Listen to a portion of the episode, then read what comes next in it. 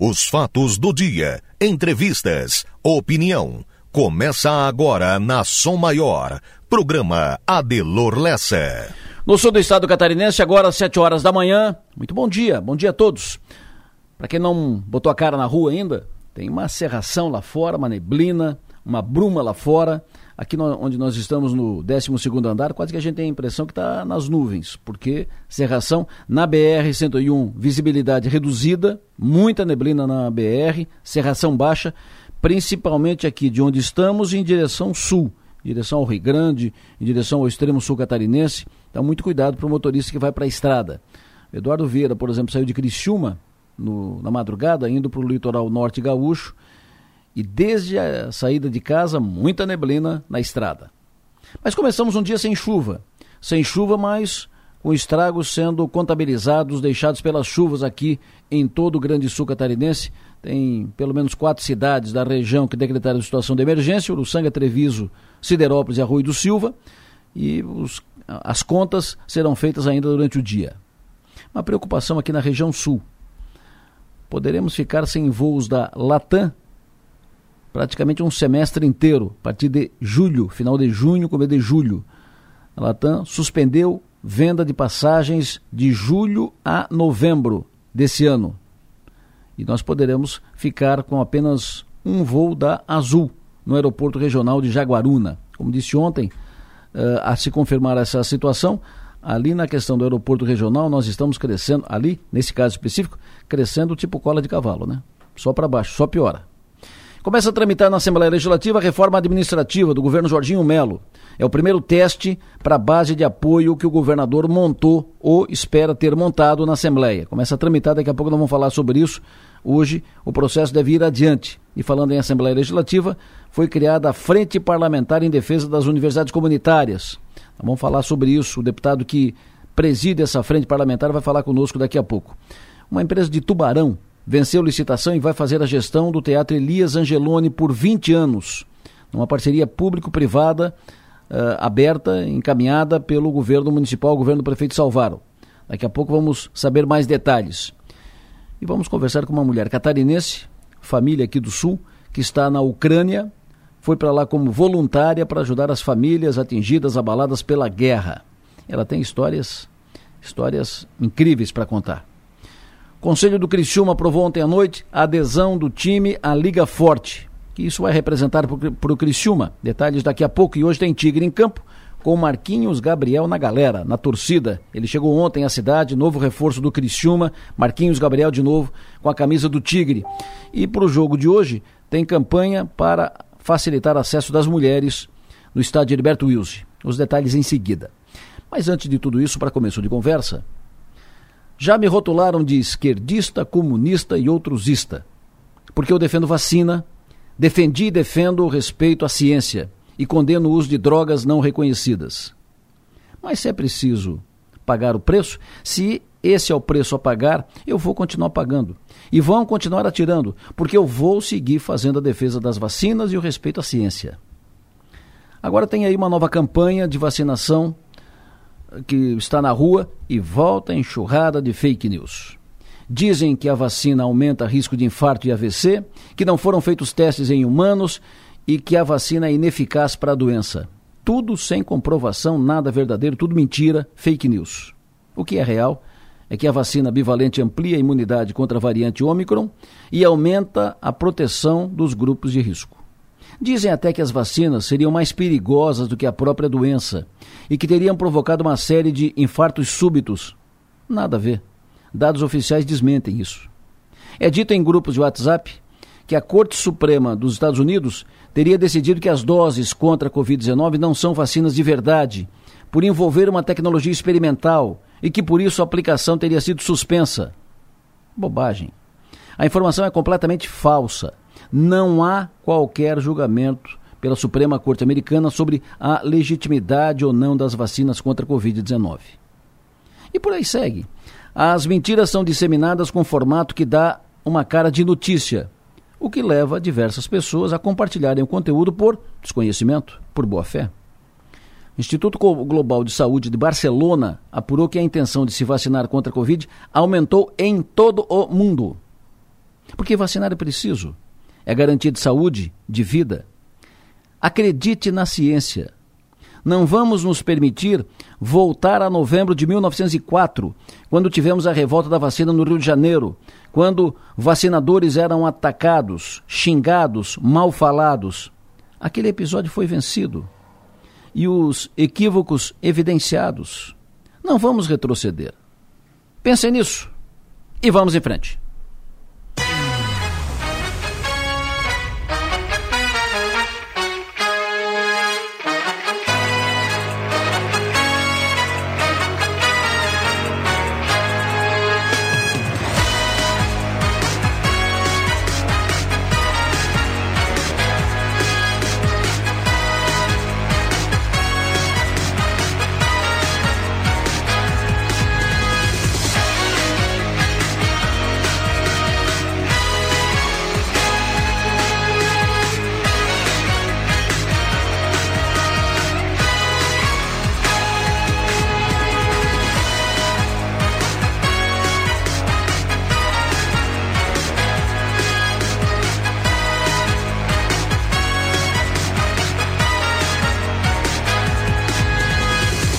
Sete de março de 2023, terça-feira.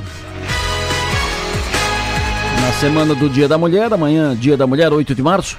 O paratório de ontem foi um paratório especial com convidadas mulheres, mulheres vencedoras, vencedoras em nichos diferentes, com histórias de vida para contar. Uh, e foi muito interessante. É sempre muito interessante ouvir todas essas histórias e falar com mulheres vencedoras, guerreiras. Parabéns a todas as mulheres.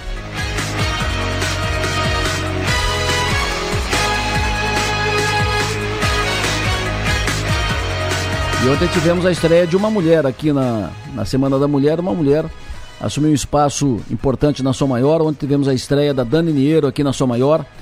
Desde ontem a Dani Niero passa a comandar, passou a comandar o horário das 5 horas da tarde aqui na Som Maior, com um programa novo, compartilhando, programa que a Dani Niero estreou ontem, 5 da tarde, aqui na Som Maior.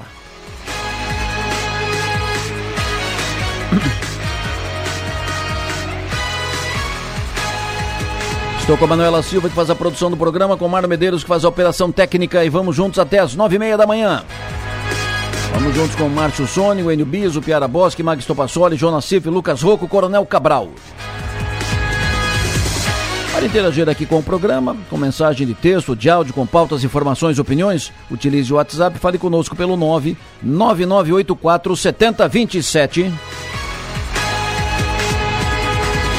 Para nos ouvir além de sintonizar o FM 100,7 do seu carro, do seu rádio, acesse o link da Som Maior que está disponível ali no portal 484 numeral 8 por extenso.com.br. Alô Z. Zé Bittencourt, o Zé do Cavaco, de aniversário hoje. Bom dia, Zé. Um abraço forte, parabéns, seja feliz e continue levando boa música, animação, entretenimento para todos, todos aqui do nosso Grande Sul Catarinense. Um abraço. Eu quero cumprimentar também pelo aniversário o Rafa Benedetti. Quero cumprimentar pelo aniversário Edson Teixeira, Gilberto Morona, Leandro Rodrigues, Patrícia Sequinel, Luiz Mafioletti, o, a Janete Silva. Quero cumprimentar hoje pelo aniversário o Balão de Araranguá, Everaldo Rosa. Parabéns pelo seu aniversário. José Carlos Mufato. A todos os aniversariantes, bom dia, parabéns. Sejam felizes. 7 horas e 8 minutos. Som Maior Comunicação. A gente vibra com você. Na noite de ontem teve uma queda de barreira na Serra do Rio do Rastro. Lauro Miller. Serra ficou em meia pista ontem à noite. Segue, continua. Qual é a situação de agora? Alô, Enilbis, bom dia. Pois não, Adelor, bom dia para você, bom dia para quem nos acompanha. Segue sim, Serra do Rio do Rastro, SC 390, em meia pista. Ontem à noite houve uma queda de barreira no quilômetro 405 por causa das fortes chuvas. E com isso, a Serra do Rio do Rastro está em meia pista neste momento. Informação que foi confirmada por volta de seis e meia da manhã pela Polícia Militar Rodoviária. O local onde houve a queda de barreira foi sinalizado, o trânsito flui normalmente, mas em meia pista, o que requer atenção dos motoristas. Nesta manhã, o material será retirado da pista, mas até lá muita cautela, paciência e cuidado para o motorista que trafega na Serra do Rio do Rastro. Em Siderópolis, Um ônibus pegou fogo no começo da noite de ontem na Serrinha, em Siderópolis, comunidade de Santa Luzia. A informação de que seis pessoas estavam no veículo, ninguém ficou ferido, mas por causa do incêndio a Serrinha foi interditada ontem à noite. Havia muito óleo na pista, sujeira, e horas depois os bombeiros fizeram a limpeza da pista e em seguida o trânsito foi liberado isso por volta de 8 horas da noite de ontem. Ou seja, situação de agora na Serrinha, em Siderópolis, tráfego liberado. Em Sara, o anel viário, que chegou a ser interditado durante o dia de ontem por causa do acúmulo de água, nesse momento está com trânsito liberado também. Liberação ocorreu ontem à noite, após ser constatado que o volume de água estava baixando. Nesse momento, portanto, tráfego flui normalmente no anel viário em Içara. Em Uruçanga, SC-108, comunidade de Rio Maior, está com trânsito totalmente liberado. Ontem, sentido Uruçanga-Oleãs, Oleãs-Uruçanga, o tráfego chegou a ter restrições por causa da queda de uma árvore e deslizamento de terra. Nesse momento, trânsito flui normalmente na SC 108 em Uruçanga. E na BR 101, informação dessa manhã, trânsito também flui normalmente em ambos os sentidos. Mas a Delor a gente faz uma ponderação. Tem cerração, neblina em alguns pontos, uh, seja rodovia uh, federal, rodovia estadual, tem alguns pontos com neblina na região. A gente pede cautela para o motorista, Delor. Perfeito, Enio. Enio, qual é a tua expectativa para o jogo de hoje à noite? Vai estar no campo, vai para o estádio, tu e a Manu vão para a pista. O uh, que, que, tu espera do jogo? Cristiano vai com alguma alteração, alguma mudança no time que jogou, por exemplo, lá em Ariquemes? Pois é, Adelor, pelas palavras do técnico Cláudio Tencati, ele vai com força máxima. E quando ele diz com força máxima, eu imagino que deva ser a mesma equipe que venceu o Real Ariquemes. Tem alguma dúvida? Por exemplo, o Christopher lá contra o Real Ariquemes foi titular, mas o titular era o Marcinho. Será que volta o Marcinho ou permanece o Christopher? Mas de resto o time é aquele mesmo que já está na ponta da língua do torcedor. E eu imagino que ele vá com força máxima porque Criciúma nesse momento é o quinto colocado quer ficar entre os quatro melhores na, uh, no fim da primeira fase. Vencendo, vai para terceiro, fica à frente do Havaí e vai enfrentar exatamente o Havaí na última rodada, precisando apenas de suas forças para permanecer e talvez até terminar a primeira fase na segunda colocação. Então, hoje, Adelor, deve ir com força máxima para vencer o já rebaixado Atlético Catarinense. Quantos jogos ainda nessa fase? Hoje contra o Atlético Catarinense, sábado, quatro e meia contra o Havaí e fechou. Só dois jogos. São seis pontos em disputa e, como eu falei antes, Cristiano pode terminar na vice-liderança. Um detalhe, viu, Adelor? Hum. De hoje até a próxima terça-feira, ou seja, sete dias, Cristiano terá três jogos. Hoje, no sábado contra o Havaí e terça-feira que vem contra o Coritiba pela Copa do Brasil. O Marquinhos chegou ontem, não foi apresentado of oficialmente, formal e, e, oficialmente, mas foi apresentado, chegou ontem, bateu foto, vídeo com o presidente sendo recebido e tal. Uh, estreia quando, Marquinhos? Então, Adelor, pois é, o Cristiano anunciou, né, de forma oficial a contratação, a apresentação pode acontecer na quinta-feira, essa é a tendência. Agora, a estreia ou reestreia do Marquinhos Gabriel, o próprio Vilmar Guedes falou ontem aqui no programa, né, Delor, que pode ser contra o Curitiba. Aliás, ele só pode jogar na Copa do Brasil ou na Série B do Campeonato Brasileiro. Eu imagino que seja contra o Curitiba, porque ele, ele embora não vinha jogando no Goiás, hum. mas ele vinha treinando. Ele está fisicamente apto a jogar, se não 90 minutos, mas contribuir com um, bom tempo na partida contra o Coritiba. Eu estou imaginando, conversando com um, conversando com outro, que ele já vai, o, o Claudio Tencati já vai colocar o Marquinhos Gabriel para o jogo de terça-feira que vem contra o Coritiba. Fechou. Muito obrigado, sucesso e energia, até mais tarde. Um abraço, Adelor, até mais. Voltando às estradas, eu recebi do Marcelo Meller uma mensagem hoje cedo. Ele escreveu o seguinte: ontem foi dito que na SC 108 caiu uma árvore. Foi ali entre Uruçanga e Orleans. Caiu uma árvore, desmoronou o barranco, água na pista e tal. E aí ele acrescenta: com relação às árvores, tem que ser feita uma grande poda. Várias árvores já estão caindo, somente encostado uma na outra. Uh, qualquer vento derruba. Se não fizer uma poda geral, isso vai ser recorrente. Negócio de árvore caindo na pista tal. E com certeza vai causar daqui a pouco algum acidente grave. Ele acrescenta: Eu faço o trajeto Criciúma Orleans Pedras Grandes faz quatro anos.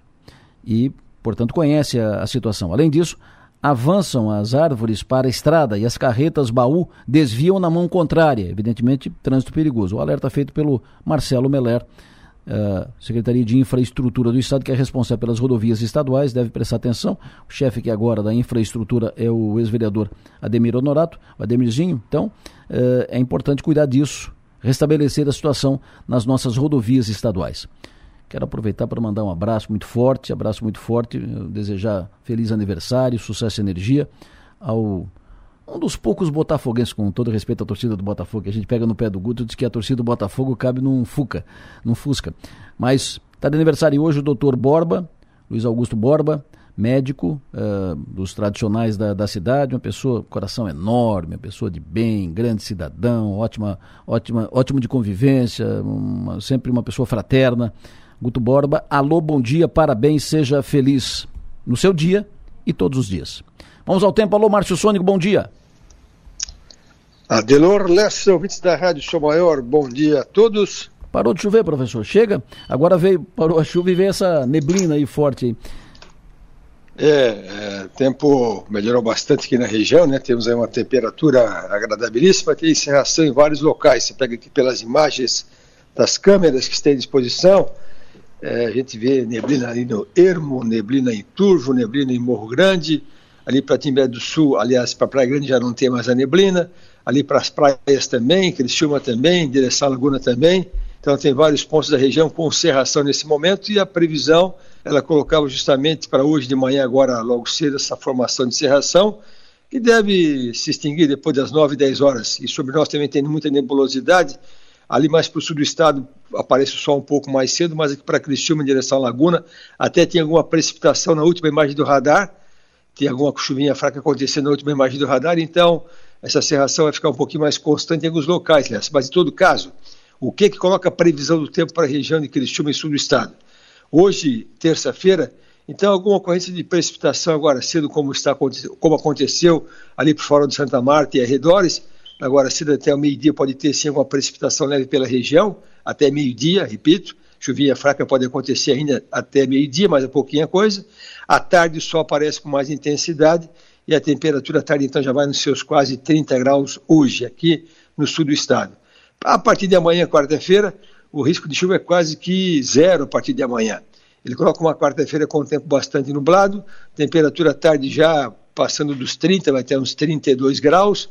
Na quinta-feira também, temperatura chega até uns 32, na sexta-feira vai até uns 30 e no final de semana passa um pouquinho dos 30 graus, mas também sem risco de chuva aqui na região no final de semana. Então, o que se está desenhando, Adelor Leste e ouvintes, é da seguinte forma, então a chuva, ela, ela cessa hoje a partir da tarde, amanhã, quarta-feira, ainda é um meio nublado, quinta já mais sol, sexta-feira e final de semana, então está se desenhando um final de semana muito bom na região e com temperaturas altas, passando os 30 graus tanto no sábado quanto no domingo. Quanto à chuva que aconteceu, só para fazer um balanço geral, Delor, ah, desde sábado choveu na região, a precipitação mais volumosa foi em Praia Grande com 192 milímetros, a média histórica é 170, então sábado à tarde, domingo e segunda, ah, choveu mais do que o mês todo em Praia Grande. Depois vem a estação de Jacinto Machado com 160 milímetros, estação de Araranguá com 148, estação de Luciano com 124. Então, aqui a região da MESC, da REC, região carbonífera de Araranguá, a chuva, ela quase que, alguns locais superou a média histórica e outros chegou a uh, mais do que dois terços da média histórica. A região de Tubarão, ali a, a região da Tubarão, Amurel, já não choveu tanto. A onde mais choveu foi Laguna, com 50 milímetros, Gravatal com 80, mas o restante choveu bem menos do que aqui na região de Criciúma e Araranguá, Adelor Lessa. Perfeito. O ouvinte está te perguntando, doutor Cezinha, médico lá de Araranguá, lá não, ali, né? Médico de, de Araranguá, doutor aqui. Cezinha. É aqui, aqui, do lado aqui. Doutor Cezinha está te perguntando o tempo, o clima, Bento Gonçalves de, de sexta a domingo. É, ali para a Serra Gaúcha deve pegar bom tempo no final de semana também, viu? Pegar bom tempo, sábado e domingo com temperatura alta, porque está colocando temperaturas altas para a Serra Gaúcha, com temperatura passando bem dos 30 graus no final de semana em Bento Gonçalves. Bento Gonçalves é sempre um bom, um bom passeio, tem muitas, muitas cresceu, cresceu do ponto de vista de, opções alternativas, a cidade bem cuidada, tem o Vale dos Vinhedos que é maravilhoso. Vou dar uma dica para o Cezinha, É, se, lá em Bento tem a pizzaria Entre Rios do Pessari. O Pessari foi jogador de futebol, foi zagueiro do Fluminense uh, e é dali da, da região. O Pessari tem uma pizzaria Entre Vinhos. Uma que é ali no, no Vale dos Vinhedos, na, ao lado do restaurante Mama Gema, que também é dele, e tem a pizzaria Entre Vinhos no centro. Pode procurar lá, tanto a do centro de Bento quanto a do Vale dos Vinhedos. É uma boa dica, vai, vai gostar. E aproveita e dá um abraço do Pessari, que é uma pessoa ótima, ó, ótimo de conversa, uma pessoa muito boa. É, Márcio Sônico, ouvinte, pergunta para ti, ô Márcio, o tempo para este, se este. Bom, se este ano teremos El Ninho, pergunta ao ouvinte. A Saron pergunta. É, Saron, assim, pela previsão dos modelos todos né, oceânicos, que a gente acompanha ali, o NCEP principalmente, que é americano, está colocando-se a partir aí do mês de junho, julho, aí volta o El Ninho. Lembrando sempre que El Ninho e Laninha, hum. isso foi descoberto, né, assim, pela ciência, a partir de 80, dos anos 80, ficou mais intenso o estudo dele. Tu lembra que em 83 teve aquela enchente histórica aí, Blumenau, Gaspar, todo o estado, mas pegou mais aquela região do Vale do Rio Itajaí e ficaram duas semanas embaixo d'água. Sim. E foi ano de El Ninho, então começou a chamar a atenção no mundo a questão do El Ninho. Então esse ano tem El Ninho, normalmente para nós, Adelor, El Ninho não dá inverno tão rigoroso, tão frio, e também El Ninho nos dá uma primavera um pouco mais chuvosa do que o normal. Então é para ser um ano, de maneira geral, com temperatura média mais alta em todo o mundo, não é só aqui, a média histórica mundial vai aumentar um pouquinho, e aqui sul do Brasil, é, em geral, é um, uma primavera um pouco mais chuvosa. O Carlos Siderópolis pergunta para ti o tempo São Bento do Sul, fim de semana. É, ali para São Bento do Sul, deixa eu só ver aqui, é, é bom tempo também, é, terá um final de semana com a, a temperatura em elevação, no Planalto Norte do estado também esquenta um pouquinho mais, temperaturas eh, que chegam a 30 graus em São Bento do Sul no final de semana, aliás, até passa um pouquinho, viu? vai ter uns 33 graus em São Bento do Sul. Ok. Eu sei que lá é Planalto, é frio, mas vai ser quente no final de semana. Tá bom. O Michael tem uma obra externa a fazer aqui em Criciúma, então ele está te perguntando para a semana aqui em Criciúma. Parou de chuva? Eh, vai firmar o tempo? Vai firmar o tempo, mano. Ah, hoje ainda pode ter alguma coisinha aqui pela previsão, hoje de manhã, ainda ao redor de Criciúma, como já teve, né, ali para a região de Laguna, teve uma precipitaçãozinha leve, mas depois, meio-dia principalmente, já não tem mais esse, esse risco de precipitação na região. Tempo domingo em Nova Veneza. Excelente, excelente. Pode comer uma galinha com polenta ou qualquer, ou qualquer outra coisa. É. O cara come demais, né? Eu, eu disse para minha esposa, ô é. Adriana, nós, nós, já, nós já não se pagamos mais para comer galinha com polenta, aquela fartura toda. Né? Como que Tem não? Que ficar de jejum, hein? Que nada, por que que não, meu? De vez em quando. Ah, sabe, Tu passa depois mal o dia inteiro aquela barrigada, rapaz, tá louco? Ah, mas de vez em tá quando, de vez em quando ele faz bem. Não precisa comer muito, mas com uma galinha com polenta bem feita, meu, com uma radite. Não, não. Um eu, formato. Assim, Nossa é que, senhora. É que em geral ali na Veneza os caras os cara, eles exageram, né? Galinha com polenta, e tem rodízio de, de, carnes, tem mais, sai, passa aquela costela, eles passa isso e aquilo. Eles, eles exageram, mas não botam boca abaixo, né? Eles botam na mesa, tu, tu come o suficiente, mas come um pedacinho de galinha aqui, polentinha ali, fortaia lá e tal, uma radite aqui e tal. Ô, oh, meu não tem preço. É, não, o, é, é a melhor comida que a gente encontra por aqui. O Uruçanga Isso. também tem, eu, eu, almoço Uruçanga todos os dias também, comidas excelentes, só que é o seguinte, né? É tão boa que tu come demais, né? Tá bom. Me diga, o tempo domingo na Veneza, tempo bom? Tempo bom, opa, tempo bom na Veneza domingo, temperatura chegando até 33 graus, esquenta um pouquinho mais do que o, do que o necessário. Vai ter rodeio no fim de semana no Caverá, Caverá Country aqui, o Caverá aqui em Morro dos Conventos. O tempo, domingo? Fim de semana, sábado ah, domingo. pode. É, não, é, é, tranquilo. Não tem nenhuma surpresinha aqui na previsão por enquanto, não tem nenhum ciclone querendo se formar, não tem nada na previsão que. Então é final de semana, bom tempo aí no Caverá, com temperatura chegando a 30 graus ali próximo do Caverá. E fim de semana, Floripa? É, a capital também está colocando ainda hoje de manhã, teria alguma precipitação na capital hoje, mas já para final de semana, tempo bom na capital também, temperatura passando um pouquinho dos 30 graus na capital catarinense. Fechou passar, final de semana. Fechou passar régua. O, esse Marcelo Meller que tu falou sobre a estrada é o filho do seu Mauro Meller, irmão não, do Márcio? Não, não, não é, não é o Aranha, é outro. é outro ah, Marcelo então Meller. Tá, é que eu estudei com a Aranha, mas nunca mais vi esse homem, rapaz, fazia mais de 40 anos. Tá bom. Então tá, um abraço para ti, Delor Lessa, e bom dia a todos. Tamo junto. Previsão do tempo. Oferecimento. Instituto Imas. IH Serve. Romance que não acaba na venda. André Deluca Darouti, da seguradora Deluca. Bom dia, parabéns pelo seu aniversário, seja feliz. Eu recebi há pouco uma informação, uma, um questionamento, uma mensagem do ouvinte, falando o seguinte: o acesso à Serra do Corvo Branco, já com boa parte com brita e o restante da estrada está muito boa, só que a empresa ou o governo, sei lá, parou a obra. Quem estava fazendo obra lá na Serra do Corvo Branco era a empresa Fraga, a consultora Fraga aqui, de, aqui da, da região.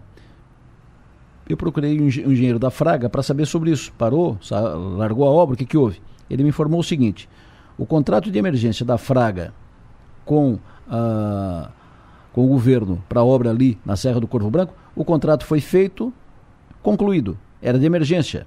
Era para fazer uh, obras de reconstituição da serra. Não é a Fraga não tinha o contrato para fazer a pavimentação da serra, era para fazer uma, a reconstituição, porque teve desabamento e tal.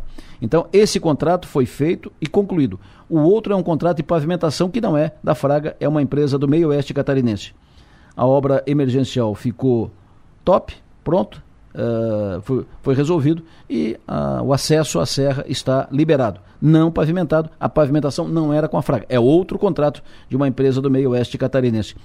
Nós devemos conversar daqui a pouco aqui com o secretário G.R. Comper, secretário de Infraestrutura, bem provável que a gente fale com ele sobre um outro assunto, mas já vou aproveitar e perguntar sobre isso para o secretário G.R. Comper, a obra na Serra do Corvo Branco. Manu Silva, os destaques de agora nas redes. Adelor, bom dia, bom dia aos ouvintes. NSC destaca para Ronaldinho Gaúcho vai inaugurar praia alargada em Florianópolis com torneio de futebol e Santa Catarina terá cerca de 2.500 novos casos de câncer de intestino em 2023.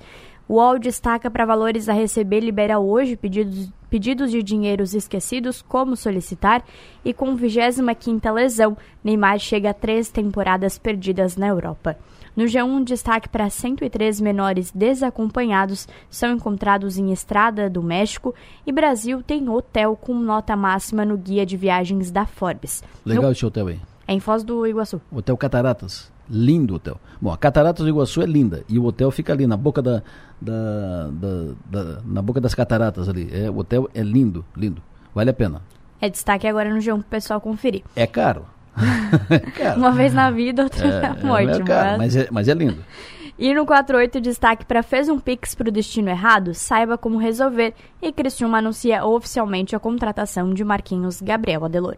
Perfeito. Nos principais jornais impressos do Brasil, os destaques de hoje nos principais jornais impressos do Brasil. Eu começo aqui com a Folha de São Paulo. A Folha de São Paulo de hoje destaca na sua manchete: São Paulo tem mais policiais para vigiar presos do que para apurar crime.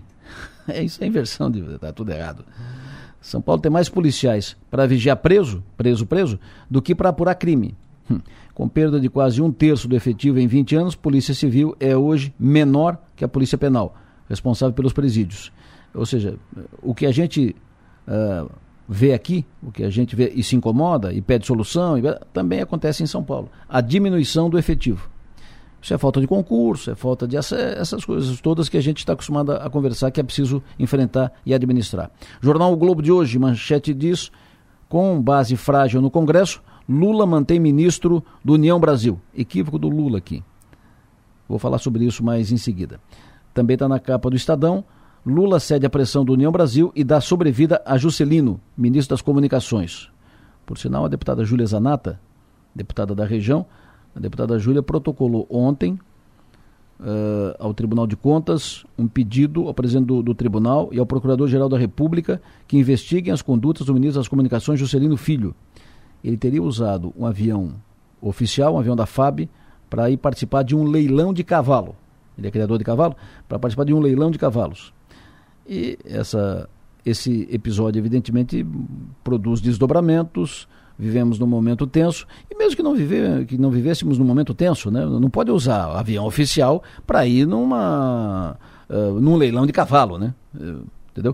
Uh, e essas coisas têm que ser punidas seriamente. Eu disse aqui quando Lula ganhou a eleição, que tem seus méritos, ganhou a eleição, foi escolhido pela maioria. Maioria pequena, uma maioria. Ponto. Agora, o Lula disse aqui, tenho essa impressão, se eu tivesse acesso ao ouvido do Lula, eu diria: aproveita essa oportunidade que Deus te deu para limpar a tua biografia, para resgatar a tua, a tua biografia, para salvar a tua biografia.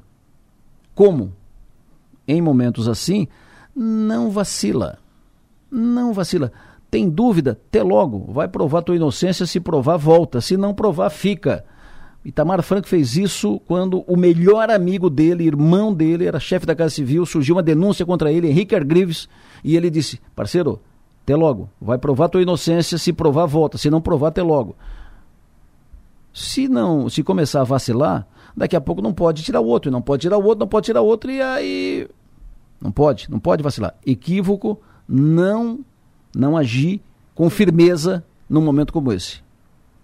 Bom, segue o jogo.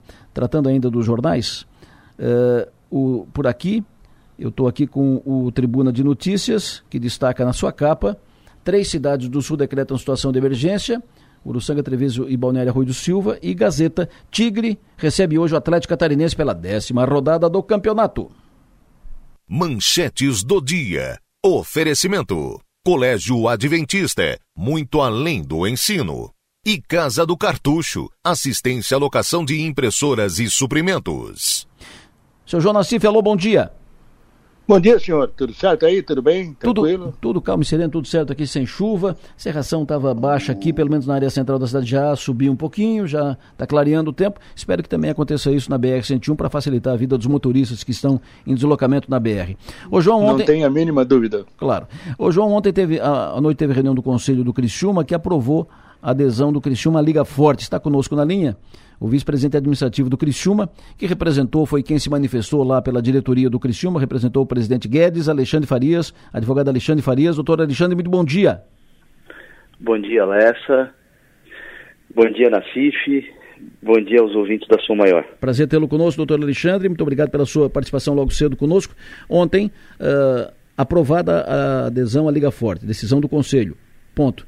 Quero saber o que representa isso para o Criciúma, Alexandre. O que Criciúma vai ganhar com isso? O que vai representar? Qual é a importância disso? Olha, Alessa, é, é importante inicialmente a gente colocar para os ouvintes da Som Maior que as cotas de televisão da, da Série A vão terminar o contrato com a Rede Globo em 31 de 12 de 2024. E a partir de 2025, é, já em conversação com a CBF, está é, tá tudo acertado, vai nascer uma nova liga de futebol no Brasil. Hoje, é, no momento, está havendo uma divisão né, de grandes times. Existem duas ligas que já foram formadas: a Liga Futebol Forte da qual o Criciúma faz parte, juntamente com Atlético Mineiro, Internacional, Fluminense, Fortaleza, dentre outros clubes. Nós somos em 26 integrantes na Liga Futebol Forte. E na Libra, que é essa divisão, outros grandes clubes, tais como Flamengo, Corinthians, é, Grêmio e alguns times é, Cruzeiro e alguns outros times do estado de São Paulo. O que, que acontece? Ontem, na reunião do Conselho, foi autorizado a, homo, a homologação da participação do Criciúma na Liga Futebol Forte. Por quê? O Criciúma faz parte dessa liga porque o Criciúma entende que as cotas de televisão que vão ser propostas a partir de 2025, ela trabalha de forma mais igualitária os clubes do futebol brasileiro. Enquanto que a Libra, ela quer manter um benefício para os maiores clubes.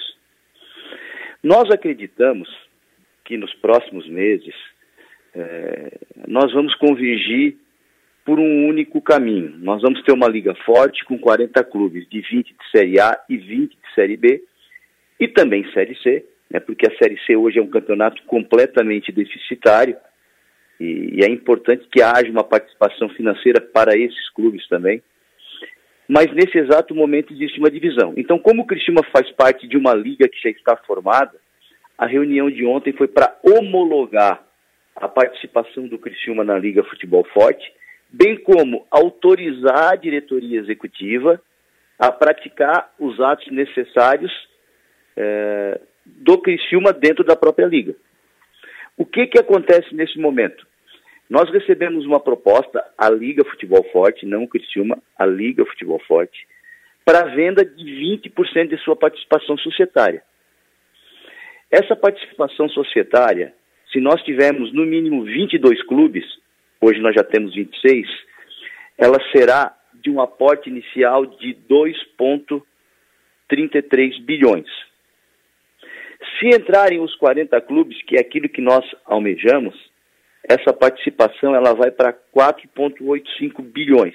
É apenas a venda de 20% da liga. O que é que representa isso? A partir de 2025, com a constituição de uma liga no futebol brasileiro, esse fundo vai ter o direito de explorar as cotas de televisão por 50 anos e terá 20% dos recursos que foram que forem algarismados com essa venda de participação. Vou fazer exemplificar. O Campeonato Brasileiro de 2025 foi vendido para a Rede Globo por um bilhão. 20% é do fundo e os 80% serão divididos entre série A, B e C. A série A fica com a maior fatia, em torno de 80%. A série B ficaria com 15% e está se discutindo a possibilidade de dar uma fatia de 5% para a série C. Na série B e na série C, os valores são divididos de forma totalmente igualitária. E na série A, 50% de, de, de participação de forma igualitária, 25% por performance, ou seja, ganha mais quem for primeiro, ganha menos quem for o último, mas nunca maior do que 3,5 vezes, que isso é uma inovação, porque hoje no futebol brasileiro a gente fala de 6, 7, até 10 vezes mais, principalmente Corinthians e Flamengo ganham muito mais que os demais times. Então, e 25% por performance, por participação em redes sociais, público nos estádios, eh, etc. Eu não sei se eu me fiz entender, porque às vezes é uma matéria longa, longa. É, ela não é ela não é difícil de ser entendida, mas às vezes pode se tornar complexa porque ela é longa, porque a gente precisa de uma exposição de motivos, né? Perfeito. Isso uh, é fato consumado, por exemplo, para o ano que vem?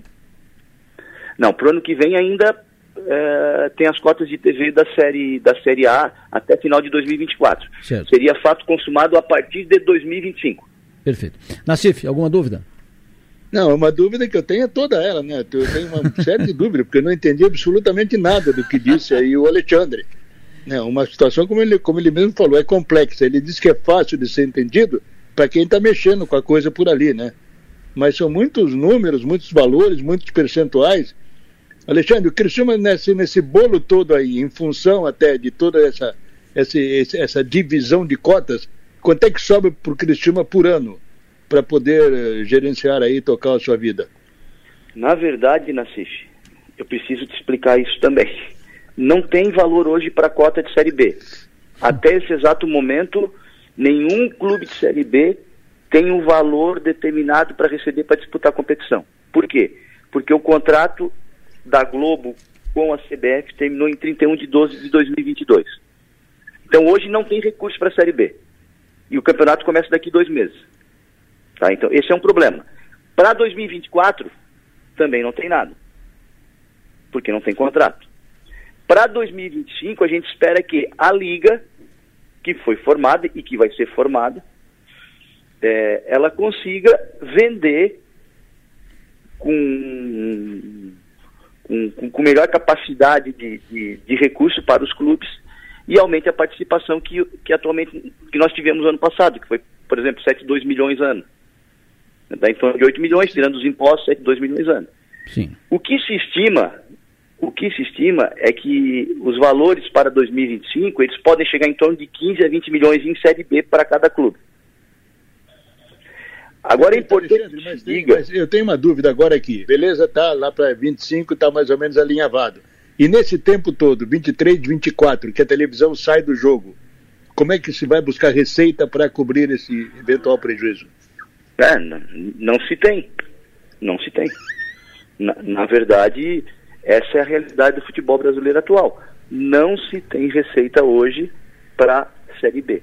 Nós acreditamos, tá? só para te poder entender o que foi é, ventilado na mídia por esses dias aí, que a Globo ofereceu 4 milhões para cada clube da Série B. É menos de 50% do, do que foi o ano passado.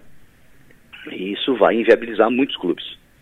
Agora, com a formação da liga, esse fundo que está comprando 20% da liga, ele está aportando 2,33 milhões, bilhões, bilhões.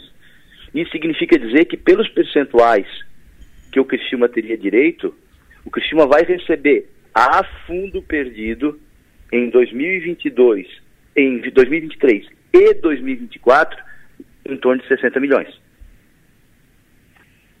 Que não tem é. nada a ver com cota de televisão. Que... Quer, dizer que, quer, quer dizer que esse fundo que vai investir no campeonato ele já está adiantando uma receita até para poder viabilizar é, é... os clubes, é isso? Exatamente. É um fundo perdido. Se der errado em 2025, nenhum clube vai ter que devolver. Hum. Não é uma antecipação, é um pagamento pela compra de 20%. Se der errado, o fundo arca com prejuízo. Tá, e esse benemérito aí aceita toda essa condição? Já está resolvido isso ou não?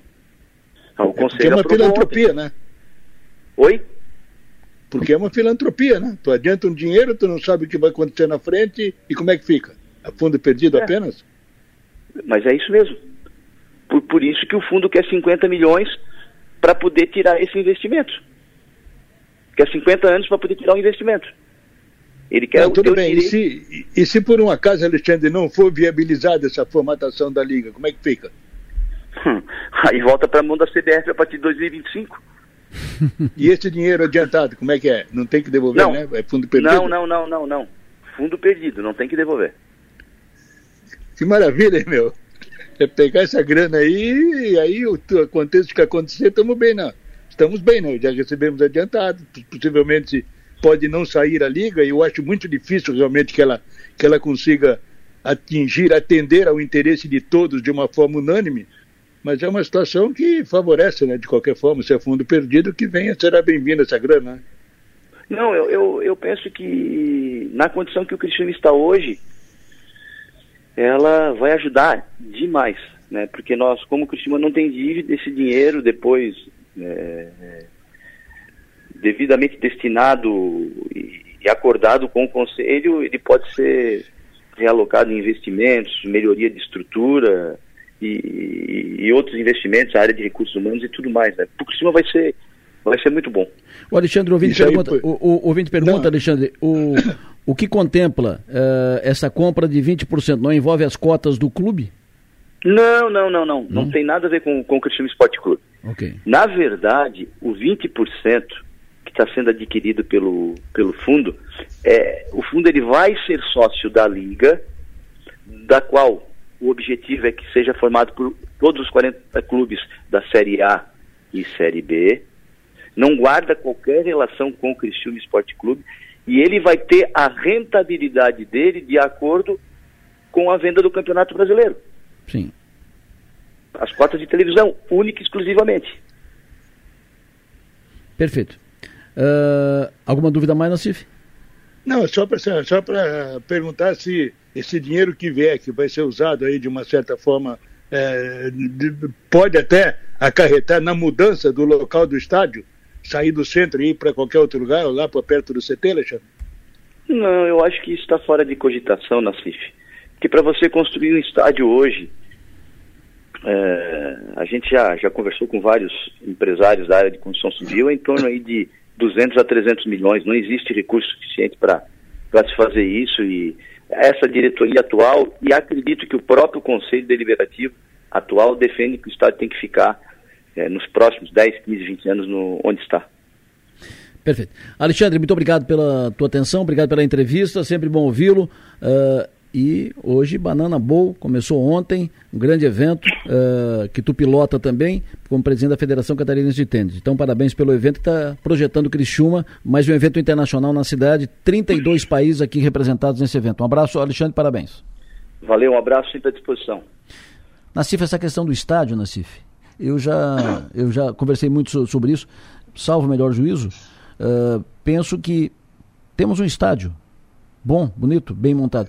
Uh, é mais fácil você fazer um projeto de, de aproveitamento melhor do estádio, de uh, uh, criar alternativas no, no, estádio, fazer o estádio mais comercial, mais comercial que eu digo com restaurantes, lojas, fazer uma grande praça e tal, fazer um grande, um, um, um tipo um grande shopping ali, um grande uh, centro ali, um grande centro comercial, como, como acontece com outros estádios, tantos da, da Europa, do que tirar o estádio daqui, levar para levar longe, uh, não precisa, não precisa. O, e construir um outro estádio é um negócio complicado, então já temos um estádio essa, mas essa é uma discussão para longe, né? é uma discussão para fazer com o tempo. Hoje tem jogo na CIF, jogo do, do Criciúma. Criciúma tem uma questão com relação a essa reforma no estádio, eu concordo, seria interessantíssimo e importante que fosse construída aí todo o entorno do estádio. Sim. E o Criciúma vai continuar usando o estádio enquanto essas obras estão em andamento? Essa é uma questão, né? É que, é, é, é que isso seria no entorno, né? Isso não alteraria o campo ali, né? Mas é uma, é, é uma, é uma boa pauta para a gente fazer uma mesa aqui e discutir so, sobre isso. Seu Perfeito. João, hoje tem jogo, jogo do Criciúma, jogo importante e jogo eh, que pode garantir o Criciúma lá na ponta entre os quatro classificados e jogo que é da semana do Dia da Mulher, vai ter uma campanha facilitando o acesso da mulher no estádio, uma ação especial eh, que será realizada para facilitar e estimular as mulheres a participar do jogo de hoje. Paulo César Bittencourt está na linha, o diretor administrativo do Criciúma. Paulinho, bom dia. Bom dia, Alessa. Bom dia a você, bom dia, Nacife e toda a audiência da, da Rádio Somaia. Sempre bom tê-lo conosco, Paulinho. Me diga como é que vai funcionar essa ação especial hoje. Isso, então, uh, hoje uh, a gente antecipa aí a comemoração do Dia Internacional da Mulher, que é amanhã, né, dia 8 de março, uma ação importante aí, uh, capitaneada pela nossa equipe de marketing, gerenciada pela competente Viviane Olímpio e toda a sua equipe, é, fez todo um contato aí com a Federação Catarinense e teve também aí o, o apoio do presidente da federação, o Rubens Angelotti, que, que precisou também é, ceder aí um, um, um espaço para que o, o, clube possa ter um custos reduzido com relação a essa ação né, de, de, de taxa sobre esses ingressos e por conta disso o clube possibilitou franquear aí 2.500 ingressos para uh, sócios que estejam acompanhados aí, acompanhados de, de uma mulher. Né? Pode ser um sócio uh, homem com uma, uma mulher, uh, filho, filha, amiga, esposa, enfim, ou uma mulher com outra mulher. É, é, se dirigindo diretamente às catracas, os portões de entrada do Gilberto Wilson, Uh, esse sócio com, com uma mulher, essa mulher vai receber esse ingresso franqueado para assistir aos jogos. Qualquer, uh, isso, número ilimitado? É, tem um número limitado, até por conta da, da capacidade do Heriberto Isso, né? Nós temos um, um, número bem elevado de sócios, por isso o clube limitou em 2.500 ingressos franqueados. Tem mais as crianças de até 12 anos, que também não pagam. O clube tem recebido aí algo em torno de 1.100 crianças também franqueadas essas crianças de até 12 anos. E né, nesse jogo de hoje também uh, franquia aí uh, em torno de 2.500 mulheres, passar um pouquinho mais também. O clube não vai, não vai deixar, não vai impedir a entrada dessas mulheres. O importante é que seja uma festa legal e talvez né, possíveis torcedoras, aquelas que, que não são sócias ou que não têm o hábito de ir aos estádios Roberto vão ver uma festa legal aí que, que faz a nossa torcida tão maravilhosa. Vale para arquibancada e cadeira? Vale só para arquibancada, porque tá as cadeiras elas estão todas vendidas. A gente tem algo em torno de 20 ou 15 cadeiras disponíveis apenas, então nós uh, não temos mais espaço nas cadeiras. Camarotes também, todos eles comercializados. O Clube agora fez inclusive um conseguiu fazer uma, uma obra aí que gerou mais dois camarotes que também já foram comercializados de imediato. Espaço realmente só na, nas arquibancadas e deixando sempre muito claro, então, ela, essa aqui, uh, esse ingresso vai ser entregue diretamente na hora que essa Perfeito. torcedora vai estar entrando. Né? A gente frisa isso porque muitas pessoas estão ligando para o clube ou indo até o clube querendo pegar já esses ingressos, mas uh, não vai ser disponibilizado antes, até para que não haja questão de falsificação ou até um homem uh, entrando com esse ingresso. Eu já vi isso que ele, ele tem uma cor diferenciada, mas na hora do tumulto tem muito malandro aí que que acaba tentando uh, entrar dessa forma. Ou seja, mulher acompanhante não paga, não paga ingresso hoje. Mulher acompanhante não paga ingresso hoje e vai torcer pelo Tigre se Deus quiser uma, uma vitória. Abraço, Paulinho. Muito obrigado. Sucesso e energia.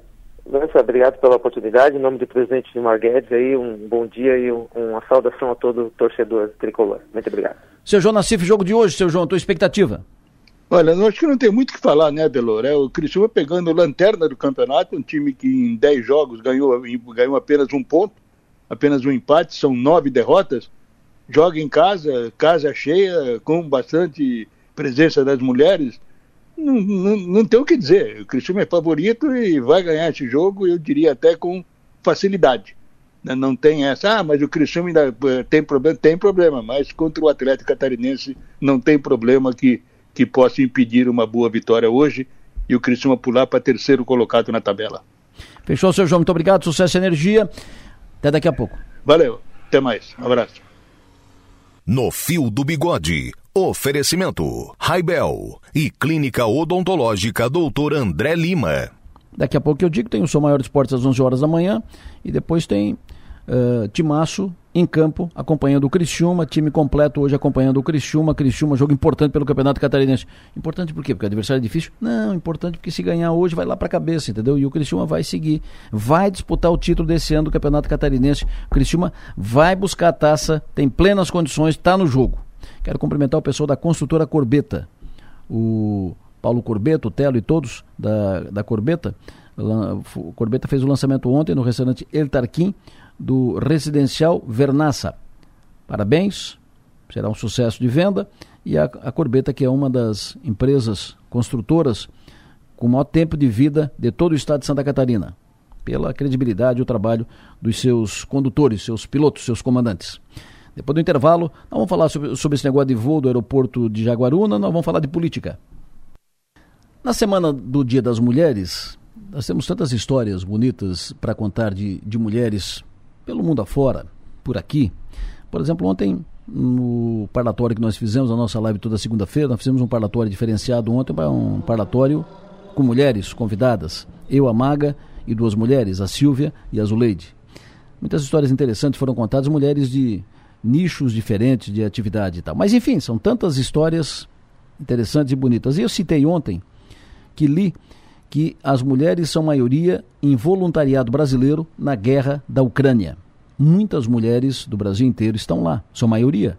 De todos os voluntários brasileiros que estão lá apoiando as famílias ucranianas, a maioria mulheres. E mulheres daqui, de Santa Catarina. Está lá entre estas mulheres uma catarinense que não nasceu aqui no sul, mas sua mãe é daqui. Sua mãe é de, é de Araranguá, ela nasceu em Florianópolis, mas sua mãe é de Araranguá. Sua mãe é, é Eliane, ela é a Marina, que está conosco na linha. Marina Matos Machado, professora de educação infantil de Florianópolis, está na Ucrânia, auxiliando pessoas atingidas uh, pela guerra, pelos terremotos. Alô, Marina, bom dia. Bom Alô, Alô, Marina? Oi, bom dia. Tudo bem, Marina? Tudo bem? Agora sim, estamos te ouvindo bem. bem. aqui. Prazer te ouvir, obrigado. Antes de mais nada, parabéns pela tua coragem, energia, determinação de uh, largar o que está fazendo aqui, deixar de lado o que estava fazendo aqui, suas funções, suas atividades aqui, para se colocar voluntária nesse trabalho humano, humanitário que você faz aí na Ucrânia. Quanto tempo tu está aí? Quanto tempo tu vai ficar? E, e o que, que tu viu quando saiu daqui? Te deparou com que situação, com que fotografia aí na, na Ucrânia, Marina? É, sim, eu vim já ano passado, em agosto, é, fiquei uma semana e retornei agora e fiquei mais uma semana. Já estou é, retornando para o Brasil e a gente atuou em duas cidades próximas à fronteira da Ucrânia, né? Não chegamos a ultrapassar para a Ucrânia, ficamos na Polônia, mas trabalhamos com os refugiados é, vindos da Ucrânia em dois abrigos. É, algumas pessoas já estão aqui há mais de um ano, como uma das senhorinhas é, de 87 anos, enfermeira, por quem a gente teve um, um apreço muito grande, né?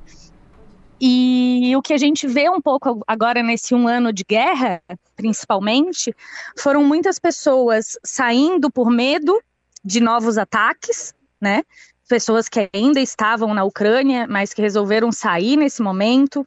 A maioria de mulheres e crianças e alguns idosos. Dessa vez a gente viu bastante idosos, mas a maioria são mulheres e crianças, porque os homens continuam tendo é, que, que, lutar na guerra, né? É, o que a gente vê no, nos abrigos são coisas do cotidiano, pessoas que largaram a sua vida inteira e estão tendo que viver de favor, né? Então são situações que mexem bastante com a gente. A gente vem aqui, eu vim com um grupo de brasileiros, é, a maioria mulheres, tinha apenas um homem. Vim pela empresa Vi Volunteer, a qual eu já vim no outro ano, em agosto também. E o que a gente, o que a gente faz assim é tanto ajudar os ucranianos que estão aqui refugiados, mas também dar um suporte para os poloneses, as pessoas que estão gerindo esses abrigos, que muitas vezes também foram pessoas da sociedade civil, né? E, e que não sabiam o que fazer e que estão acolhendo esses ucranianos. Então a gente faz esses dois trabalhos, né? Ajudar tanto os, os ucranianos quanto os poloneses que estão ajudando. E os relatos que vocês uh, acabam ouvindo, acabam uh, recolhendo os relatos da, das pessoas que vêm de lá, mães e avós e crianças e tal. Sim, a gente escuta bastante. A gente, a, a, na verdade, assim, a comunicação ela é um grande, uma grande dificuldade, porque eles só falam ucranianos, então a gente sempre usa o Google Tradutor e vai uhum. tentando se comunicar, né? E mas a gente escuta, assim, alguns relatos, é, de crianças que, que estão com saudades dos seus pais que ficaram, de a gente, por exemplo, no ano passado e ainda nesse ano, tem uma avó com a neta, mas os pais dessas crianças ainda estão na Ucrânia e não, hum. não vêm para cá. Alguns morreram na guerra, então a gente também teve um, um, uma situação de uma família que a mãe acabou de perder o marido e está com os dois filhos aqui né? A gente fez uma atividade com, com, com crianças de pintura e eu achei super curioso, eu como professora de infantil, era fazer uma pintura num, numas caixas de ovos e uma criança pintou tudo de preto e eu cheguei e perguntei para ela, mas por que você está pintando tudo de preto, né? Fiquei intrigada e ele, ah, depois eu vou pintar tudo colorido para lembrar do meu teclado, do meu computador. Então a gente vê o em, nesses pequenos relatos o quanto eles perderam, o quanto, o quanto eles tiveram que abandonar, né? Claro. É, as pessoas não vêm feridas, elas, elas, elas vêm em fuga. Elas é, elas não vêm feridas. Ah, são refugiados, a maioria homens e mulheres, que entram no país, mas não. O cenário que a gente pega não é um cenário é, de refugiados militares, né? São de refugiados civis. Então não vem pessoas feridas. A gente trabalha com, com principalmente mulheres e crianças. O Marina, e a dificuldade uh, e, que, e, o que, que, vocês fazem, quais são as ações, as estratégias que vocês usam para uh, animar o povo, né? para levantar o astral, para uhum. levantar a autoestima? Então, a gente sempre antes de qualquer ação, a gente tem que escutar o que eles estão precisando, né? Então, nos dois abrigos que a gente atuou, num deles nos solicitaram primeiro que arrumassem todo o estoque de alimento, de medicação, porque tem doação de todo mundo e, e às vezes com data de validade vencida. Então a gente fez essa organização bem braçal mesmo, de organizar tudo, né? E como são em outras línguas, às vezes eles também não entendem, tem essa dificuldade e nos pediram num dos abrigos para gente, como era carnaval, era semana de carnaval no Brasil, para gente é, trazer um pouquinho da nossa cultura e da nossa festa de carnaval. Então a gente organizou, trouxe algumas, levou algumas fantasias do, do Brasil, trouxe música, né? E a princípio era uma festa para as crianças, mas tiveram várias a, a, mulheres adultas que também ficaram super animadas. A gente botou música, já fizeram coreografia. E foi um momento bem legal em que eles puderam também ter um pouquinho dessa normalidade, né? Do, do esquecer um pouquinho desse momento tão difícil para eles. Vocês fizeram um carnaval para os refugia refugiados da Ucrânia. Que legal. Isso, exatamente. Fizemos uma festa de carnaval brasileira. Foi bem. E, foi a pedido deles, né? A gente até, inclusive, se perguntou: será que nesse um ano de guerra seria interessante levar uma festa? E a resposta que a gente teve da coordenadora do abrigo foi de que sim, que, que eles precisavam dessa alegria e por isso a gente levou. Né? Então, assim, na, na V Volunteer, que é essa empresa, a gente sempre faz antes esse trabalho de perguntar o que eles querem, perguntar o que eles estão precisando, né? Para poder ajudar da melhor forma com, com os recursos que a gente tem. Marina, por quê? Por que que tu foi para lá? Por que que tu foi e foi de novo? E até quando tu pretende ficar? Foi para lá? Não foi para aí? Agora eu já estou retornando É isso. Eu, na verdade, agora já estou re retornando para o Brasil, já não estou mais na Polônia, né? É, dei continuidade na minha viagem e estou retornando. Essa foi uma ação de uma semana. Eu, no ano passado, eu já venho fazendo algum, há uns dois anos trabalho voluntário, trabalho humanitário com essa empresa, né? Já fiz no sertão da, da Paraíba, Fiz algumas ações pontuais de um dia em comunidades de Porto Alegre e de São Paulo, sempre com ONGs parceiras. E no ano passado é, consegui é, é, me, me organizar para, na minha época de férias, estar tá nessa aqui em agosto do, com refugiados, né? E foi uma viagem muito significativa, onde a gente conseguiu é, transmitir, ter um calor humano com esses refugiados. E eu tive a oportunidade de agora, de novo, nas minhas férias, como eu sou professora, eu tenho que dar uma. É, depende muito as datas, né? De estar aqui de novo com eles. Então, assim, a gente reviu algumas pessoas e foi muito emocionante.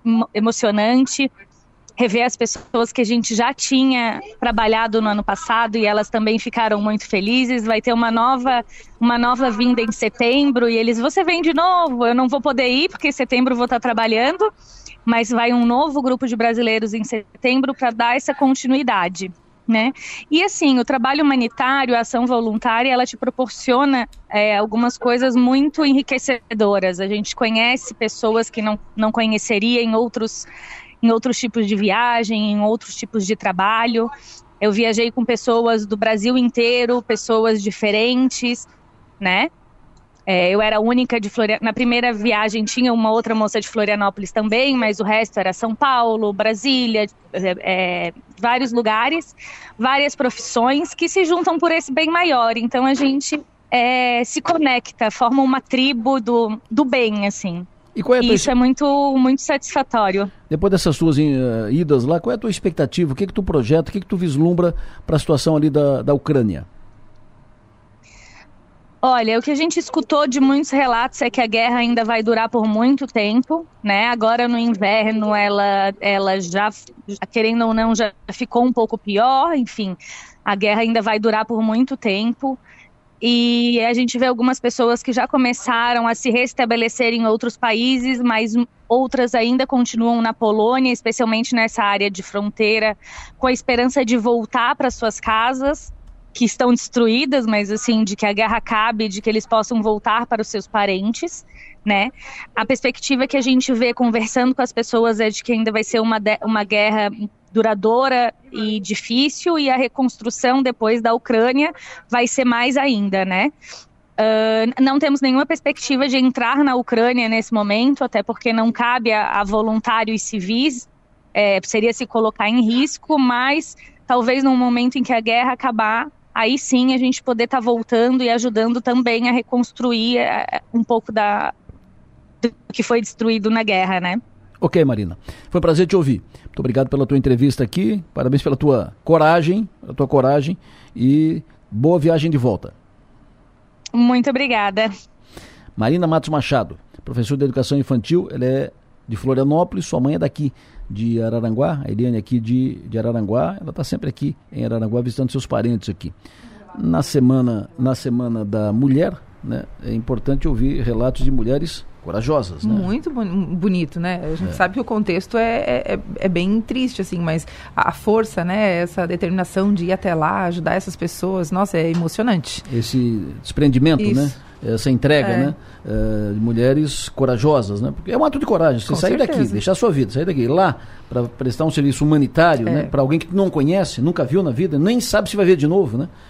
São registros interessantes, eh, relatos inter, interessantes, bonitos, que a gente faz questão de colocar na rua. 8 horas e 9 minutos. O Piara Bosque, alô, bom dia. Bom dia, Delor. Bom dia, Vista São Maior. Muito frio aí em Lages? Olha, menos pouco para os padrões lagianos, mas mais do que estava em Florianópolis. Tá bom, mais do que Florianópolis normal, mas não tão frio, né? Com a info, não, não tá. Não tá tão frio. Eu tava de tava de, de, de, manga arregaçada aqui. Tá bom. O Pera Bosque, na sua missão por toda Santa Catarina, uh, está desde ontem em Lages, por isso, inclusive, não participou do nosso parlatório. Fizemos ontem um, um parlatório aqui, o Piara, muito interessante, Semana das Mulheres. É, completamente diferente, né? um, um, um parlatório fora da, da, trivialidade. Fizemos um, um parlatório, eu estava o bendito entre as mulheres, é, eu é, com a Maga recebemos aqui a Silvia Zanetti e a Zuleide Herman. Fizemos uma conversa muito interessante sobre as lutas das mulheres, as conquistas, as mudanças, pensamento, práticas, costumes nos últimos anos, as últimas décadas. Foi um parlatório muito, muito interessante. Você fez falta, claro, mas foi um parlatório de ótimo eu, conteúdo. Eu... Participou EAD? É. Eu, eu fiz, eu fiz minha participação direto da 282, né? Eu mandei um, um vídeo. E o, que, e o, que, chamou atenção no teu, a, a, além do teu relato de, de, ótimo conteúdo, o que chamou atenção foi a chuva, o barulho da chuva no para-brisa do Sim. teu carro. Nossa, peguei, peguei uma chuva ali, na, já perto de Lages, bastante chuva ali, depois de Bocaina. Foi depois de Bocaina que eu peguei a chuvinha ali. Foi, foi, foi bem por ali. Foi, foi bem, é bem assustador. Né? A gente encosta atrás de um caminhão e vai indo bem devagarinho. Deputado Napoleão Bernardes, bom dia. Bom dia, Benor, bom dia, Maga, bom dia, Piara. Que massa reunido por aí. Bom dia para vocês e para todos. Perfeito. Deixa eu dar um jeito no, no áudio do, do deputado Napoleão, que está meio, tá meio baixo. É, vamos o, nossa, a nossa operação técnica vai restabelecer o contato com o deputado na, Napoleão para melhorar o áudio. Uh, o que, que, teve? Alguma informação nova aí de Lages, ou Piara Bosque? Alguma informação nova da, da política aí de Lages? Momento de, de, de, expectativa, né, com, a, com a, o prefeito Antônio Serão preso ainda, prisão domiciliar pela, pela Operação Mensageiro, o vice-prefeito Juliano Polese do Progressistas está to, tá tocando a prefeitura e a cidade nessa, nessa angústia, mas tocando a vida, né? Ontem, ontem a, eu, eu, conversei com, tava, eu estava na reunião da diretoria da Associação Empresarial da CIL, a deputada Carmen Zanotto tava, tá, fez uma, uma apresentação e, e, aí, e ficou muito claro aquilo que ela disse para a gente na São Maior, está muito claro que ela ela faz questão de dizer que é deputada e secretária. Então, ela, metade da apresentação dela foi do, sobre as emendas parlamentares e as questões que ela está buscando em Brasília para a região, hum. e a outra metade sobre o sobre a atuação dela na secretaria. Então, ela, aqui ela, ela, ela, não, ela não larga o osso, ela faz questão de dizer assim, não, continuo deputado. Tem uma parceria lá com a Giovânia, mas continuo deputada também, não sou só secretária, não. O mandato é meio ponto. Deputado Napoleão, de novo, bom dia. Bom dia, Delor. Bom dia, Piara. Bom dia, Maga. Bom dia para todos. Um timaço reunido por aí, hein, Delor? Estamos aqui, estamos juntos, deputado. Estamos tentando fazer direito aqui. Ó. Uh, de, um, o Piara falou na deputada Giovânia de Sá e a deputada mandou aqui mensagem. Bom dia, estou ouvindo vocês. Show. Opa, tá ligada. Deputada Giovânia tá ligada. Deputada Federal Giovânia de Sá, um abraço, bom dia para a deputada. Deputado Napoleão, o senhor está pilotando uma, uma frente nova na Assembleia Legislativa, frente pelas universidades comunitárias. Uh, eu quero ouvi-lo sobre esse, esse, essa frente, esse fórum que o senhor está tá liderando em defesa da, das universidades comunitárias e a importância de fazer essa discussão neste momento na Assembleia Legislativa. Adelor, Santa Catarina, o seu modelo de desenvolvimento, de sucesso, se deve ao espírito do catarinense de arregaçar a manga e fazer acontecer diante das dificuldades. Para dar um exemplo sobre o ensino superior, em algum momento não distante da história, quem pensasse em fazer uma faculdade só tinha a opção da Universidade Federal em Florianópolis, na capital do estado. Isso era proibitivo para muitas pessoas que moravam nas mais diversas regiões do estado, como aí na região sul.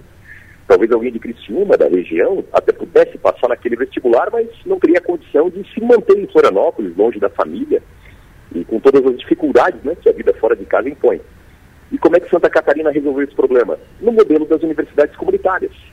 O exemplo é, da Unesco em Criciúma, o exemplo da FURB em Blumenau, da Uniceb em Brusque, e assim por diante. Então, Santa Catarina tem um conjunto de universidades comunitárias como Santa Catarina tem um conjunto de hospitais filantrópicos, como Santa Catarina tem um conjunto de cooperativas, todas oriundas do mesmo perfil, do DNA do jeito catarinense, de arregaçar manga e fazer acontecer, não esperar a solução cair do céu. Ousar, ousar e fazer e dar a solução aos seus problemas. Então Santa Catarina tem uma história com as universidades comunitárias que é uma história muito bonita. Lá em Blumenau, por exemplo, na edificação da FURB, esse movimento ocorreu dentro das indústrias, pelos próprios industriários. Os industriários, os funcionários das indústrias, os, os empregados das indústrias de Blumenau, né, sonhando que um dia seus filhos pudessem fazer a oportunidade que aqueles pais não puderam, muitos fizeram rifas, Alguns venderam até o seu carro para poder investir na construção da universidade comunitária. E esse exemplo aí de Criciúma, esse exemplo de Blumenau, e assim é um exemplo em toda Santa Catarina. Então essa frente parlamentar que nós estamos liderando na Assembleia é um movimento de defesa dessas universidades comunitárias, porque elas não têm fins lucrativos, elas oferecem ensino como as privadas oferecem, mas oferecem pesquisa e oferecem extensão. E todo o resultado é reinvestido na própria comunidade. Só para fechar essa introdução, vamos pegar um exemplo aí do Sul, e, e, e você, Adelor, liderou esse movimento. O Plano de Desenvolvimento Regional e o Plano Turístico da região Sul. A Unesc tem a, a digital mais que clara nessas construções que são positivas para a comunidade. Ou seja, as universidades comunitárias têm um papel extraordinário na história de desenvolvimento de Santa Catarina e a nossa frente parlamentar é justamente na defesa desse movimento das universidades comunitárias, para que esse modelo prospere e continue gerando oportunidades para mais muitos milhares de catarinenses. O Piara Bosco, deputado Napoleão, à tua disposição. Bom dia, deputado Napoleão. Vou falar com você novamente, com o senhor novamente.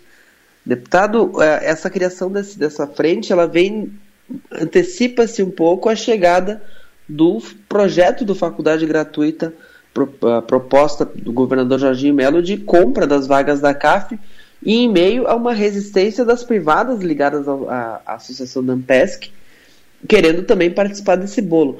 O fórum é um órgão também para fortalecer a CAF nesse, nesse, nessa proposta, defender a CAF como única participante do faculdade gratuita? O Fórum Piara, ele não é casuísta, ele não nasceu exclusivamente por essa discussão do programa Universidade Gratuita. Claro que esse é um tema relevante deste ano, mas o Fórum ele tem a proposição né, de durar durante toda a legislatura, ao longo dos quatro anos. São muitos os temas que envolvem as universidades comunitárias, são muitos os temas que envolvem o ensino superior, então, evidentemente, que esse tema do programa Universidade Gratuita será, claro, um dos objetos do fórum, mas não é única e exclusivamente seu propósito. É uma frente parlamentar, um fórum parlamentar, ele tem a pretensão de existir durante toda a legislatura, ou seja, ao longo do período do mandato, ao longo desses quatro anos. E o nosso propósito é, ao longo dos quatro anos, nos mais diversos temas que envolvam o ensino superior e as oportunidades através do ensino superior, fazer a defesa das universidades comunitárias. Então, o Fórum não tem a, a pretensão de existir única e exclusivamente por ocasião desse debate do programa Universidade Gratuita. Óbvio que quando esse programa chegar na Assembleia, o Fórum vai ter a sua participação, como a Comissão de Educação e as outras comissões da Casa também, mas o Fórum tem uma, uma pretensão de existência ao longo da legislatura, porque ao longo dos quatro anos haverá temas aí que digam respeito ao desenvolvimento do Estado através das oportunidades do ensino superior. Maga. Deputado Napoleão, bom falar com o senhor. É, o fórum não nasce especificamente para tratar, então, do programa Faculdade Gratuita, mas também vai tratar disso, vai acabar sendo um, um ponto de referência dentro da LESC para tratar sobre esse assunto. É, vocês, enquanto comissão que, que, faz parte desse fórum, que vai fazer parte do fórum, estão preparados para lidar com, com, com, com, com, os, com as opiniões contrárias, com os problemas que possam surgir no, no momento da estruturação do Faculdade Gratuita? Sem dúvida, Mária o parlamento, o legislativo, a Assembleia Legislativa é justamente o espaço de discussão da tese, da antítese, é, momento do contraditório, e todas as ponderações sobre todos os pontos de vista, elas são muito bem-vindas. Quando a gente tem uma, uma verdade única, né, a chance de errar é maior. Quando mais argumentos são ouvidos, são ponderados, são refletidos, são raciocinados, a chance de acerto é maior. Então, o, o fórum tem essa abertura é claro que tem uma visão muito clara, né, numa, numa ordem de escalonamento, né, se um serviço público possa ser oferecido integralmente por um órgão público, né, esse, é o, esse é o primeiro caminho. No caso do ensino superior, essa, essa verdade não existe, né? afinal, há, há muito mais demanda do que vagas possíveis na rede pública de ensino superior. Haja vista, por exemplo, a UDESC. A UDESC tem a sua limitação de vagas. Então, o segundo momento é o momento das entidades que não tenham fins lucrativos e que tenham um serviço de excelência a ser prestado. É o caso das universidades comunitárias de Santa Catarina. Elas têm um ensino de excelência, têm um elevado nível de qualidade, são reconhecidas e atestadas pelo seu nível de qualidade e não têm fins lucrativos. Todo o seu resultado é reinvestido na própria comunidade. Então, numa ordem de precedência, quando se trata da oferta do serviço público, essa é a hierarquia. Essa é, esse é o grau de escala de prioridade. Primeiro, é, ver se o próprio serviço público tem a condição de oferta. Na, nesse caso específico, né, a Universidade do Estado de Santa Catarina, ela não tem a condição de oferta a, a todos os alunos de graduação catarinenses. Então, numa segunda ordem de escala, aferido, claro, a, a qualidade como pressuposto, né, e as universidades comunitárias, elas partem desse padrão de excelência, tem um padrão de excelência. Não prestam apenas ensino, prestam pesquisa e extensão, e reinvestem o seu resultado nas suas próprias comunidades, no desenvolvimento das comunidades. Então, numa ordem de prioridade, nós temos essa alternativa. Vamos fazer uma analogia, uma analogia em relação à saúde. Primeiro, se oferta o serviço público de saúde, é, o caso dos hospitais públicos. Né? A rede estadual ela não tem a condição para toda a demanda. Qual é a segunda prioridade na escala? São os hospitais filantrópicos, como nós temos centenas ao Estado oferecendo serviços públicos de qualidade. Então, tendo a condição que, em primeiro lugar, a, a qualidade ela está salvaguardada, e pelo contrário, né, com, com grau de excelência, com grau de elevados resultados, excepcionais índices e indicadores. Então, temos a excelência garantida através de universidades que estão perto das pessoas, de forma descentralizada, reinvestindo todo o seu resultado às próprias comunidades e não aos seus acionistas privados, nós temos aí um, um, um grande caminho e uma grande alternativa para o governo do Estado. Deputado, eu recebi aqui uma pergunta de um ouvinte que eu, eu passo para o senhor. O Maciel pergunta o seguinte: Faculdade gratuita. Como será a reação do povo catarinense em saber que o governo do estado estará pagando faculdade para jovens, muitos podendo até mesmo pagar, e que está faltando dinheiro para saúde, segurança e infraestrutura? Como é que o senhor responde essa pergunta?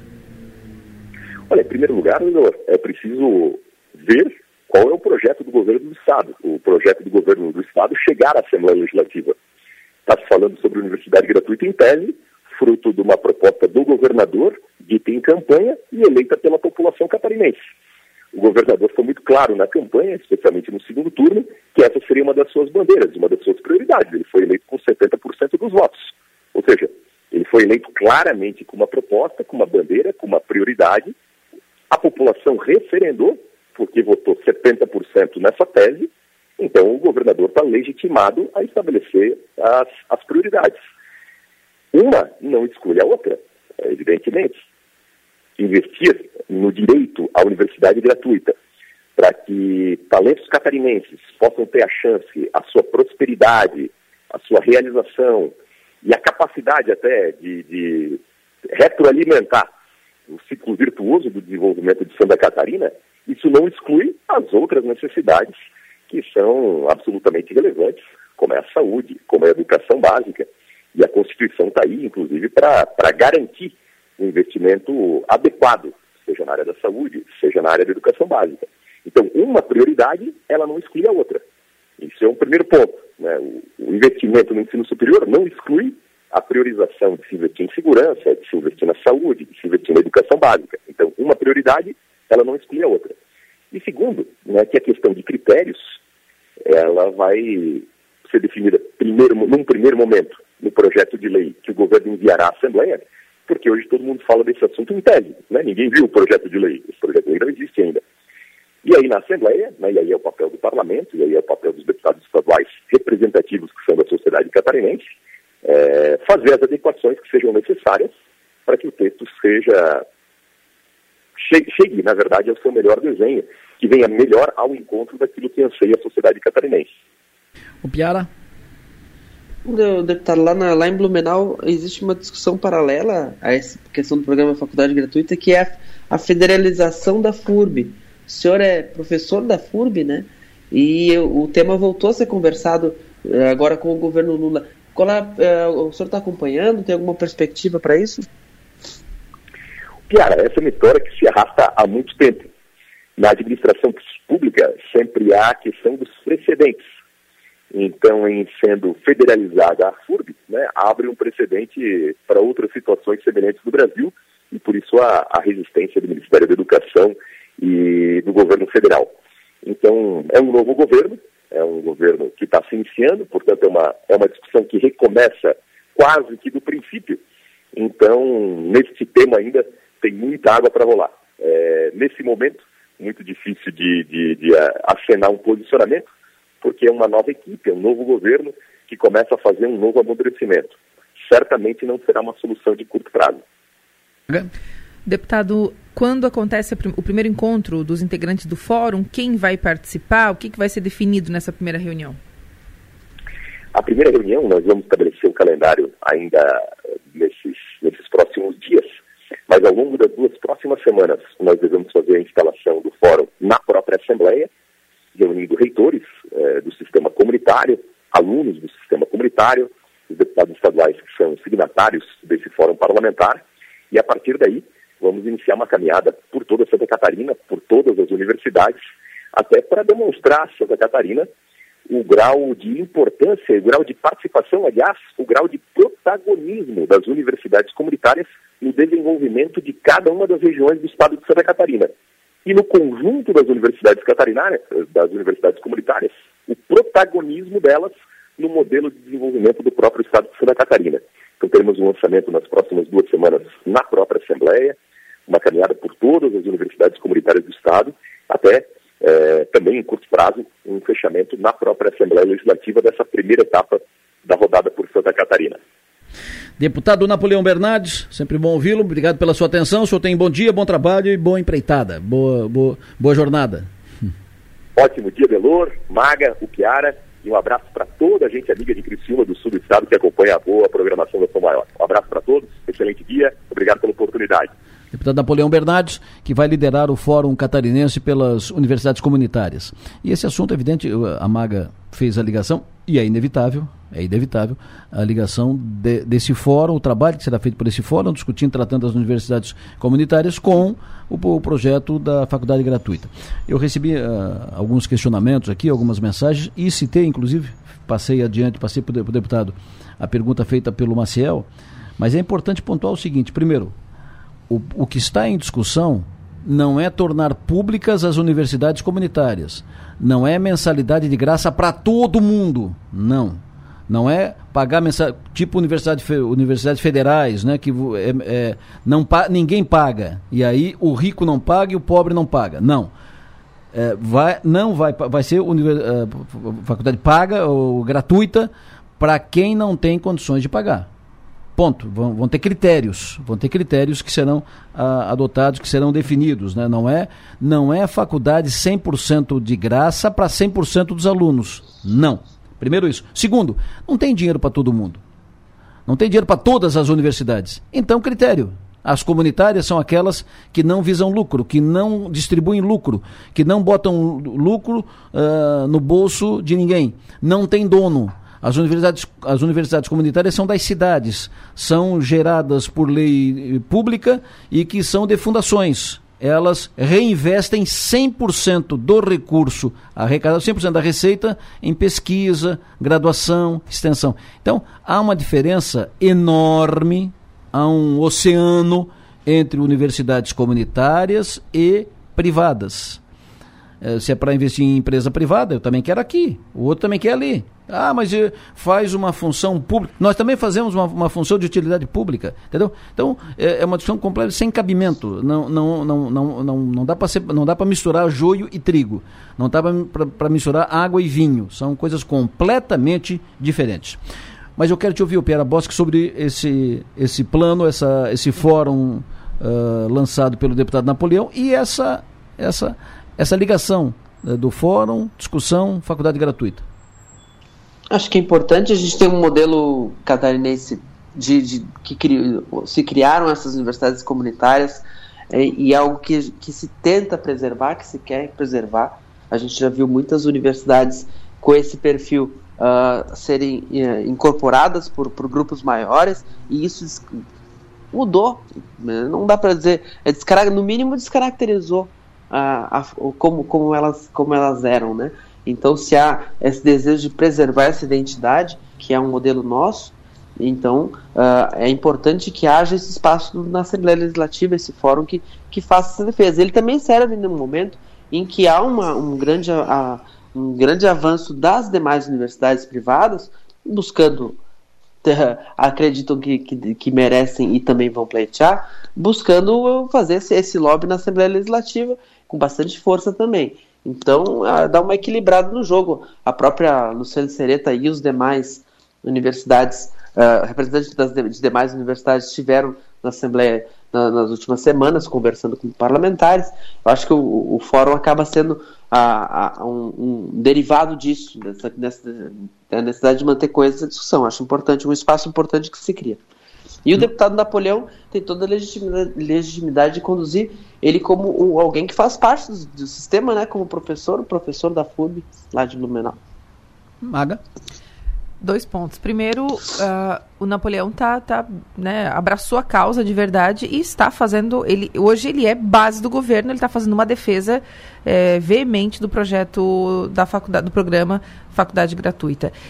Essa discussão toda, Delor, eu acho que ela tem vários benefícios para a gente enquanto informação. Mas o principal deles é que toda a sociedade vai saber, vai, vai, vai passar a saber, vai ter domínio de informação a respeito de um ponto sobre as universidades comunitárias, que é o seguinte: todo mundo vai entender o que é uma universidade comunitária. Todo mundo vai participar disso sabendo o que é uma universidade comunitária, qual é a diferença de uma comunitária para uma federal, para uma particular e tudo mais. Isso é um ponto importante, né? Porque até então a gente não fazia essa, essa, esse debate trazendo né, para a prática, para o dia a dia. O que é uma universidade comunitária? Por que ela é comunitária? Por que ela não é pública? Por que isso? Por que aquilo? Então acho que esse debate ele, ele já começa bom por esse motivo. É, a criação do fórum, eh, embora o deputado tenha dito que não tem a ver com o programa Faculdade Gratuita, mas eu não vejo ele é, é, separado, eu acho que ele está ali. Inevitável. umbilicalmente vinculado Isso. ao programa Faculdade Gratuita, e tudo bem, está tudo certo. Né? e isso demonstra, pelo menos no meu, na minha, no meu ponto de vista, que eles estão preparados e sabem que, que enfrentarão alguma resistência, ainda que pequena, dentro da própria LESC. Né? É, e me chamou a atenção o que disse o deputado Napoleão Bernardes com relação a isso, quando o, o, o nosso ouvinte questionou, né, perguntou a ele, ah, e aí, como é que vai investir no, tanto no, na educação, sabendo que ainda tem outras áreas? E aí ele diz, o, o, o governador foi eleito com essa pauta. É, é, e foi, né? Tem isso também. E foi. Então, a gente não pode, o catarinense não pode dizer que não sabia o, o que estava escolhendo. Essa era uma pauta, era o principal programa de, de governo, a principal proposta de governo, é, que e começou nascendo. E a proposta do Jorginho não era universidade gratuita, todas as universidades. Eram era as universidades as comunitárias. comunitárias. Isso era desde o começo, um, um projeto, uma proposta de campanha que começou um pouquinho tímida lá no começo e que foi encorpando, encorpando, encorpando e virou o seu principal pro, eh, programa de governo. Exatamente. Uh, Dinheiro público investido tem que retomar em forma de serviços essenciais para, para a comunidade.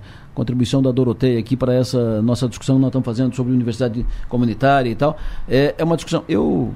É, um, num determinado momento eu cobrei da, da do, do, pessoal da Unesc e das universidades comunitárias que deveriam ter uh, deixado mais claro na, na, na, cabeça das pessoas a diferença de o que representa efetivamente uma universidade comunitária e a diferença das, da, das demais. Isso. Uh, porque isso não está muito. As pessoas, uns acham apenas que é, que é nome, que é tipo, que é jeito e tal. O que representa isso? Uh, e num, num, outro momento eu me olhei no espelho, porque eu acho que era uma função nossa também deixar isso claro.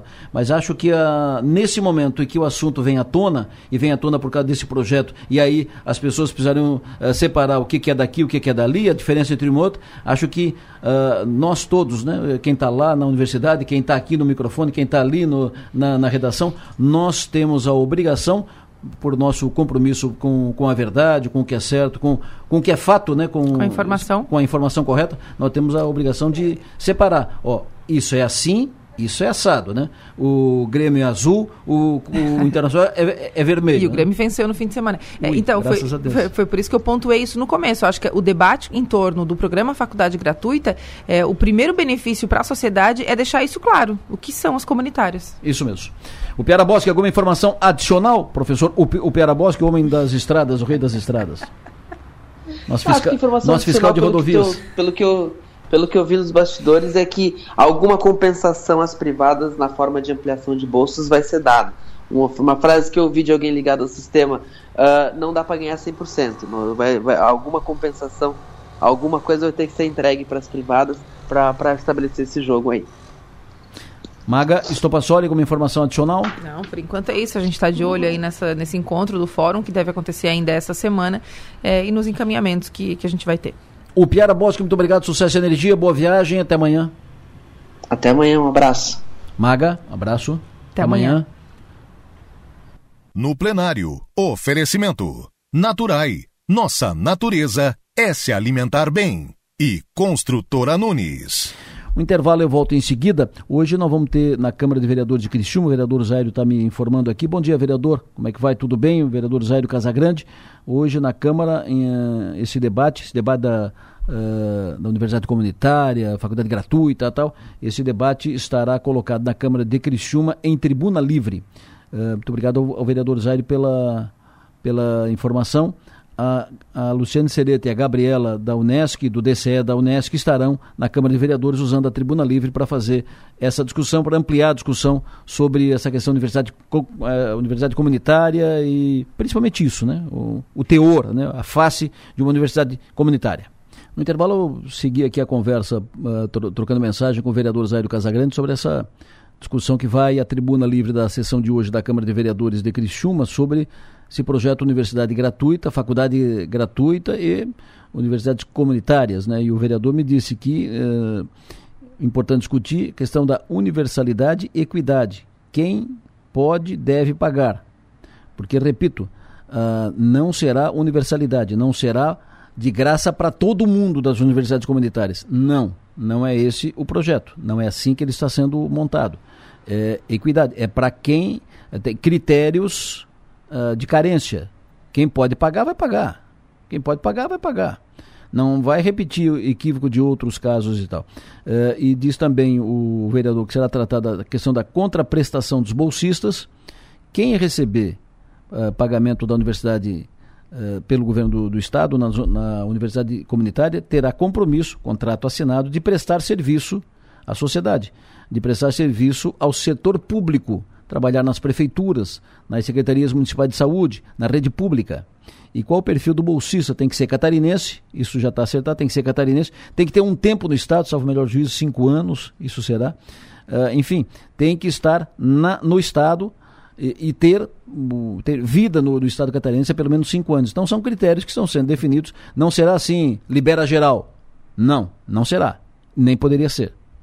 Seguindo o jogo, mas interessante que essa discussão seja feita hoje na Câmara, nós vamos repercutir isso aqui amanhã. Seguindo o jogo, primeiro eu quero conversar com o Márcio Sone para confirmar o tempo para hoje. Diga, Márcio, como é que fica esse tempo? Parou a chuva? Você foi? Adelor Lessa, ouvintes da Rádio Show Maior, bom dia a todos. Hoje, terça-feira, então alguma ocorrência de precipitação agora cedo, como, está, como aconteceu ali por fora do Santa Marta e arredores, agora cedo até o meio-dia pode ter sim alguma precipitação leve pela região, até meio-dia, repito, chuvinha fraca pode acontecer ainda até meio-dia, mas é pouquinha coisa. À tarde o sol aparece com mais intensidade e a temperatura à tarde então já vai nos seus quase 30 graus hoje, aqui no sul do estado. A partir de amanhã, quarta-feira, o risco de chuva é quase que zero a partir de amanhã. Ele coloca uma quarta-feira com o tempo bastante nublado, temperatura à tarde já passando dos 30, vai ter uns 32 graus. Na quinta-feira também, temperatura chega até uns 32, na sexta-feira vai até uns 30 e no final de semana passa um pouquinho dos 30 graus, mas também sem risco de chuva aqui na região no final de semana. Então, o que se está desenhando, Adelor Leste e ouvintes, é da seguinte forma, então a chuva, ela, ela cessa hoje a partir da tarde, amanhã, quarta-feira, ainda é um meio nublado, quinta já mais sol, sexta-feira e final de semana, então, está se desenhando um final de semana muito bom na região e com temperaturas altas, passando os 30 graus tanto no sábado quanto no domingo. Adelor Lessa. Previsão do tempo. Oferecimento. El Tarquim. Gastronomia e lazer em uma experiência envolvendo fogo e natureza. E linha de eletros Tramontina. É na Via Inox, Avenida Centenário, 2505. O Enaldo Santos já está em linha conosco, vai falar sobre o seu retorno à gestão regional da Celeste, mas antes, só para não perder o assunto, para não perder o fio da, da meada, tem ouvinte falando sobre essa questão de universidade gratuita e tal, vamos colocar no ar. Oi, Lessa, bom dia, Maria Undina. Eu estou escutando a respeito da faculdade ali de graça que as pessoas estão falando. É engraçado, né? Porque o SUS é de graça. Tem pessoas que têm condições e usam SUS. Então, não entendi agora. Por que, que a faculdade não pode ser de graça para todo mundo se o SUS é de graça para todo mundo? Né? Uma incoerência, né? Bom dia. Uh, obrigado pela sua contribuição. Enfim, esse é um debate interessante, debate que deve ser feito sem paixão, com racionalidade, como as questões estão sendo aqui colocadas. Hoje temos tribuna livre uh, na, na, na, Câmara de Vereadores de Criciúma, tem esse fórum formado na Assembleia. Uh, tudo isso vai ampliar o debate, vai esclarecer, vai tirar dúvidas e tal. E esse é o objetivo. Amanhã a gente volta a falar disso agora. 8h46. Enaldo, bom dia. Bom dia, Delor. Bom dia a todos os ouvintes da Rádio Som Maior. Prazer ouvi-lo. Obrigado pela sua atenção conosco. O senhor retorna à administração regional da Celesc depois de uma década e meia, mais ou menos. É isso, né? Essa retorno aí após quatro anos. Quatro, quatro anos apenas. Isso, é, eu fiquei ah, como regional de 2007 a 2000 a março de 2019. E aí agora, tão logo, né, após quatro anos, houve convite do, do, do governador para que eu voltasse é, junto à regional e aí a gente aceitou um novo desafio aí junto ao governador. Perfeito. Quais são os desafios, as, as eh, empreitadas que o tem pela frente, os desafios, as metas, os objetivos uh, no comando da uh, principal empresa do governo aqui na, na região, no seu braço aqui na, na região sul de Santa Catarina? Olha, é, é ter muito, muito o que fazer né, na região. Claro que foram feitos, agora após quatro anos, a gente fez nesses é, 10, 12 anos aí, e então logo deram continuidade e agora o, o maior desafio nosso é uma energia de qualidade. Temos, temos, mas nós temos com ah, projetos de subestação, tanto em Criciúma, tanto quanto na região de Araranguá, que vocês sabem como é que, que está a situação e todos os clientes daquela região sabem como está a situação de Araranguá e, e Arroio do Silva. Então a gente já tem o local onde está lá, temos o projeto e isso hoje já estarei indo a Florianópolis em conversa amanhã com o presidente e com a diretoria para ver o que, que dá para nós anteciparmos essa subestação. E junto com essa subestação, também a reforma da subestação aqui de Criciúma, de Criciúma 1, para que nós demos uma energia da melhor qualidade possível para nossos clientes. Porque o crescimento da, da região, uh, vinda de novas indústrias, novas empresas, uh, dinheiro novo, receita nova, enfim, o desenvolvimento, o crescimento passa pela energia. Uh, você não vai ter uma grande empresa se não tiver energia suficiente para rodar a empresa, né? A empresa não vai ampliar se não tiver energia suficiente. Então, energia, oferta de energia no, na é, na, na, capacidade, na condição de atender toda a demanda e a projeção de demanda é fundamental para qualquer região que queira crescer e queira de, desenvolver. Uh, nós temos, por exemplo, várias questões pontuais, né? Muitas, falta aqui, falta ali. Por exemplo, o pessoal de Morro da Fumaça está me questionando aqui. O pessoal ficou seis horas no sábado sem energia por defeito nessa linha da Celesc, linha de transmissão que abastece Morro da Fumaça. O senhor tem conhecimento disso já? Essa, de sábado para cá a gente teve nós tivemos bastante problemas, né? Eu acho que está tá nítido, né? Do temporal que deu na região, né? Que assolou a região. E é, a gente imediatamente já tomamos as, as devidas providências. Eu, ah, no final do sábado, final da tarde, já acompanhei aqui direto do centro de operação e estive, estou até hoje, né? Acompanhando dia e noite para que a gente possa restabelecer o sistema na, na maior tempo possível, né? O melhor, a mais rapidez, tá? Claro que com segurança. E você pode ver que, que os problemas que deram no sábado e ontem a gente fechamos aí todo o sistema, ah, com exceção de lá de, da região de Arroio do Silva, que Arroio do Silva nós ontem fomos implantar os últimos postes lá e tínhamos uh, cinco postes caídos, então era o, o último para nós fecharmos. Chegamos lá, além dos postes, ah, houve furto da, da, de cabos. Então, poste no chão, furtos de cabo e traço queimado. Hum. Então, são várias coisas, mas nós tivemos, ah, pedimos aí a ajuda da Celeste de Tubarão, no qual nos, nos prontificaram e estiveram ajudando, tanto quanto também a agência de Florianópolis. Então, eu acredito que o, com o tempo, com o, o que foi, o que ocorreu no sábado, é, em 48 horas nós já restabeleceu o sistema.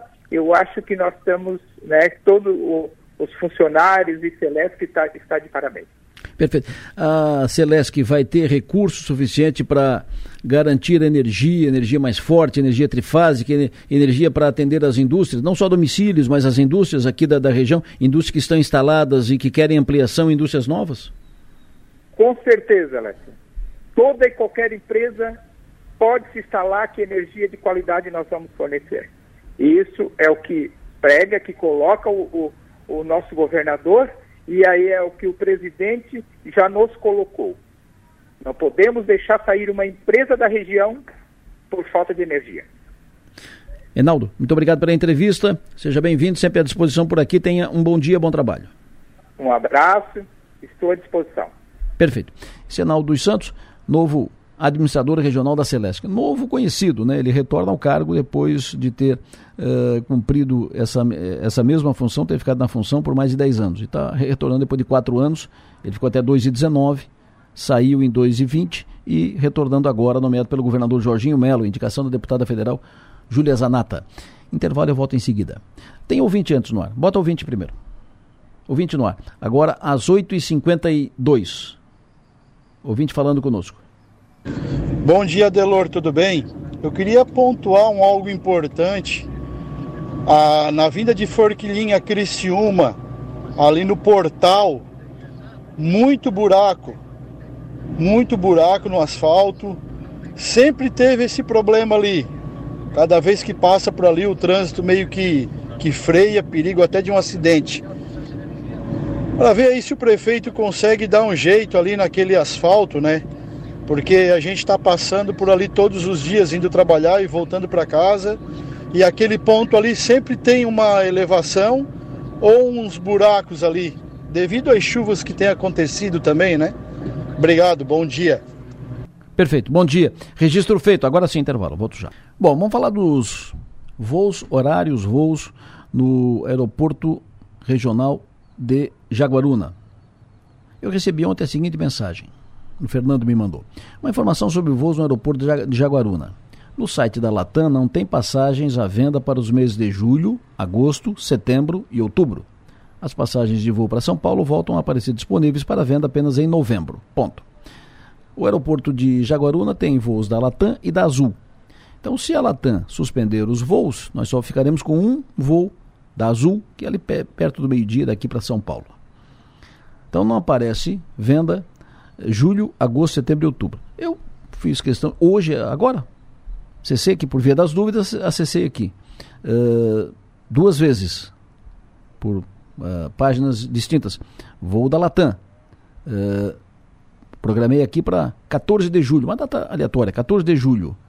Não há voos para essa data. Outra data aqui, 13 de agosto, não há nenhum resultado para seus filtros. Ou seja, não há voos disponíveis para essa época. Enfim, confirmando essa, essa informação, né, de que não teremos voos disponíveis da Latam, aeroporto de Jaguaruna, no período de julho, agosto, setembro e outubro. Mas não teremos por quê? Cancelou os voos? Vai cancelar? Não vai cancelar? Nós procuramos ontem informação com o, o chefe do aeroporto, responsável diretor do aeroporto aqui, Humberto Bortoluzzi, o André Constanzo. O André, por sinal, ontem estava passando por um procedimento cirúrgico e tal, é, mas Uh, ele disse que falou com a superintendente do aeroporto, ela não tem nenhuma informação, consultou o pessoal da Latam, que também não sabe de nada. Foi que ele me respondeu ontem, quase 8 horas da noite. Nós fizemos contato, ele inclusive recomendou, façam um contato com a Secretaria de Infraestrutura do Estado. Nós fizemos um contato com a Secretaria de Infraestrutura e recebemos o diretor da Secretaria de Portos, Aeroportos e Ferrovias, porque a infraestrutura ainda é quem está cuidando dessa questão de portos, aeroportos e ferrovias uh, já está, está por ser criada, está sendo criada uma secretaria uh, nessa área, mas não está ainda formalmente criada, não tem estrutura. Quando estiver criada, uh, a equipe do futuro secretário Beto Martins, que já falou conosco, é quem vai, é, é quem vai tocar disso, quem vai tocar isso, quem vai tratar disso. Ele assume durante esse mês de março, na segunda quinzena de março que ele vai assumir. Então, esse assunto, portos, continua na Secretaria de Infraestrutura e o Ivan Amaral, que é diretor da Secretaria de Portos da Secretaria de Infraestrutura, ele uh, falou conosco cedo, gravou mensagem, uh, ele estava entrando numa audiência e ele gravou uma mensagem para uh, dar a sua versão e passar informações sobre isso. É, bom dia. Não há nenhum cancelamento dos voos do aeroporto de Jaguaruna. Né? Lá nós operamos com a Latam e com a Azul, são duas empresas, não é só uma. Na realidade, a partir de junho, a Latam ela vai mudar a rota de Congonhas para Guarulhos. Por isso que ela vai, ainda não anunciou a venda das passagens a partir de junho. Né? Logo, logo, né, ainda no final dessa semana, semana que vem, ela já vai anunciar a, a venda de passagem, mas daí para ir com outro destino, não vai ser mais Congonhas, vai ser Guarulhos. Por isso que nessa é, é, transição eles cancelam e já anunciam, abrem a nova venda de passagens, tá? Mas essa mudança de destino, essa mudança de horário é, é normal, né? E a empresa sempre nos avisa, né? Avisa a administração do aeroporto, avisa a esta é, diretoria, né? Eu sou o Ivan, diretor de portos, aeroportos e ferrovias, então e eles sempre nos avisam, oficialmente. Eles iam, na realidade saiu o boato, mas eles aí iriam nos avisar oficialmente hoje ou amanhã dessa mudança de destino. Nós já temos ainda, já ainda não temos uma previsão, mas a Gol também está com interesse em começar a operar em Jaguaruna. Já fizemos até o guichê, o balcão para Gol, né? É, esperando que daqui a um, dois ou três meses eles vão anunciar, eles querem começar a operar também em Jaguaruna. O usuário pode ficar tranquilo que a, a, a rota de Jaguaruna a São Paulo está normal, vai ficar normal. Bom, essa é a informação do Ivan Amaral, diretor da, de Portos e Aeroportos e Ferrovias na Secretaria de Infraestrutura. Bom, uh, essa informação garante ele que não tem cancelamento de voo e que vai apenas, é que vai mudar o aeroporto, vai mudar o destino. Vai para São Paulo, mas muda o aeroporto. Uh, sai de Congonhas para Guarulhos. Essa informação não estava com o aeroporto. O André Constanzo me informou ontem, quase 8 horas da noite. Falei com a nossa superintendente do aeroporto, ela não tem nenhuma informação, consultou o pessoal da Latam, que também não sabe de nada. Isso ontem, 8 da noite. O Ivan está agora trazendo uma informação nova, de que vai mudar de aeroporto. ETA está trazendo uma informação adicional que o aeroporto de Jaguaruna pode passar a ter a operação de voos da Gol. Aguardemos. 9 horas e 4 minutos. Professora Márcia Piazza, muito bom dia. Bom dia, Delor. Bom dia a todos os ouvintes. Sempre bom ouvi-la, professora. Fazia tempo que não ouvia. Abraço para a senhora. Da mesma forma. Professora Márcia, coordenadora do curso de Direito da Unesc. A Unesc realiza amanhã a implantação da Clínica de Direitos Humanos da instituição. O que, que vai fazer essa clínica? Como é que vai funcionar isso? Então, nós somos uma universidade comunitária que neste ano completa seus 55 anos temos uma trajetória de atuação nos direitos humanos, representada aí na área jurídica pelas Casas da Cidadania né, e outros projetos, como a Casa de Justiça na Justiça Federal. E agora, então, estamos num projeto interdisciplinar, institucional e que congrega vários cursos, como Direito, Psicologia, Serviço Social, Enfermagem, que tem a finalidade de atuar na comunidade reforçando a formação humanística e também os princípios que são estabelecidos na Constituição da FUCRE, da UNESCO, né, de formar cidadãos éticos e atuantes na, no, nos direitos humanos, que é a tônica das clínicas. Então, a clínica vai atuar em direitos individuais, coletivos, difusos, tem uma equipe multiprofissional que é o grande diferencial. Então, a gente não está falando só em direito, mas em, em acessar né, vários serviços é, trazidos da Unesco à comunidade, reforçando a atuação no seu entorno na transformação das vidas do local onde ela se encontra e da região. Perfeito. Que tipo de caso poderá ser levado à, à clínica? A clínica pode atuar, por exemplo, na questão da moradia, na questão hum. do idoso, na questão da saúde, uh, dos portadores de deficiência, uh, da criança e do adolescente.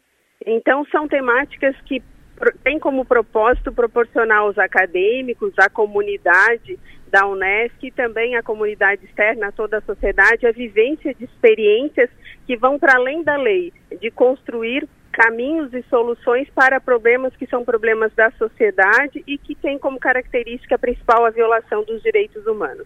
Mas a clínica vai, uh, vai esclarecer os direitos, ou seja, vai, vai esclarecer o que está previsto em lei em, em relação a isso para esses, essas pessoas uh, em, nessas, nessa, nessa situação, nesse enquadramento, ou vai dar outros encaminhamentos para resolver problema de moradia, ela vai atuar nas duas frentes, tanto na questão da informação e do compartilhamento né, dessa informação da comunidade interessada, na atuação de proposições às, às entidades governamentais e também a entidades privadas de resolução de conflitos e também na atuação, que a gente chama essa atuação extrajudicial, mas também na atuação judicial de encaminhamento de medidas coletivas.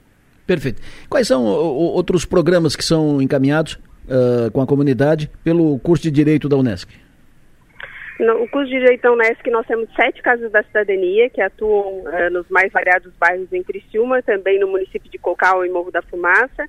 Nós temos uma casa dentro do PROCON que atua na resolução de direitos do consumidor. Nós temos dentro aqui do campus da Unesc, onde eu estou, a nossa unidade judiciária de cooperação e aqui nós temos um posto de atendimento de conciliação e também um centro judiciário de resolução de conflitos que é a grande aposta do futuro do judiciário, né, para um caminho que não seja via o litígio, mas via solução consensual.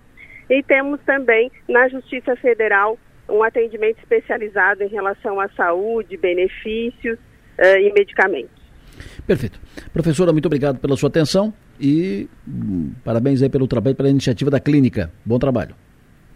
Muito obrigada. E nós estamos, em, a partir da próxima semana, estaremos à disposição para atendimento à comunidade. Atende só aí no, no campus da, da Unesc ou, ou fora do campus? Inicialmente aqui só no campus. O projeto depois contempla outros espaços, mas nesse primeiro momento somente aqui na Unesc no Bloco C. Bloco C, perfeito. Muito obrigado, professora. Obrigada, um grande abraço. Professora Márcia Piazza, coordenadora do curso de Direito da Unesc. Agora lá no 48 você lê a informação, continua em meia pista a serra do Rio do Rastro. Não toda, mas num, num ponto da serra, porque teve desmoronamento noite passada. Queda de barreira deixa trânsito em meia pista, está lá na capa do 48, inclusive com foto disso. Queda de barreira deixa trânsito em meia pista na Serra do Rio do Rastro. Lá o, o local onde está em meia pista tem foto no 48. O incidente aconteceu na noite de ontem, na noite passada. Também na capa do 48 agora, Cristiano Atlético Catarinense participe do bolão do Bistec já participou do Bolão do Bistec, picanha para botar no fogo e tal, tá lá, Bolão do Bistec, equipes se enfrentam nessa terça-feira, palpites podem ser feitos até 30 minutos antes da partida. Você acessa lá o 48, 4 numeral 8 por extenso.com.br e lá você tem as dicas, os encaminhamentos, os atalhos para chegar a participar do Bolão do Bistec. Também na capa do 48 agora, terça-feira com possibilidade de chuva até o meio-dia. Sol deve aparecer à tarde. Já está aparecendo ali o sol, né? Não tem chuvinha, o, tinha uma serração, uma neblina forte pela manhã, já levantou a neblina, já aparecendo só timidamente, timidamente aparecendo. Depois do intervalo eu converso aqui com o Coronel Cabral, converso com o Lucas Rocco e vamos indo já para o encaminhamento final do, do programa, que já são. Lucas Rocco, muito bom dia. Lucas, como é que está o mercado financeiro? Como é que está nessa, nessa terça-feira, professor? Conta tudo. Bom dia, muito bom dia. Depois de abrir a semana em alta, a Bolsa de Valores brasileira vem para mais um pregão de otimismo. O mercado ontem reagiu bem ao relatório Focus, reagiu bem também ao resultado da Azul, a reestruturação, o alongamento da sua dívida, do seu leasing e tudo mais.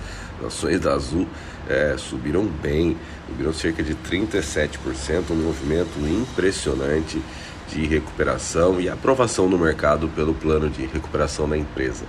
Uh, além da, do setor aéreo, vamos a Gol subindo também, Petrobras subindo um pouco, mas o setor financeiro foi destaque. As ações dos grandes bancos subindo bem, mais de 2, 3%, assim como Via Varejo e Magazine Luiza, depois de apanharem bastante nas últimas semanas, promoveram alguma reação ali, a Via subindo 10% e a Magalu subindo uh, eh, 5%. O único setor que não andou foi o ligado ao minério o, o, outro assunto em relação aos diretores do Banco Central, a expectativa é que o Lula esse mês traga os novos nomes. Né?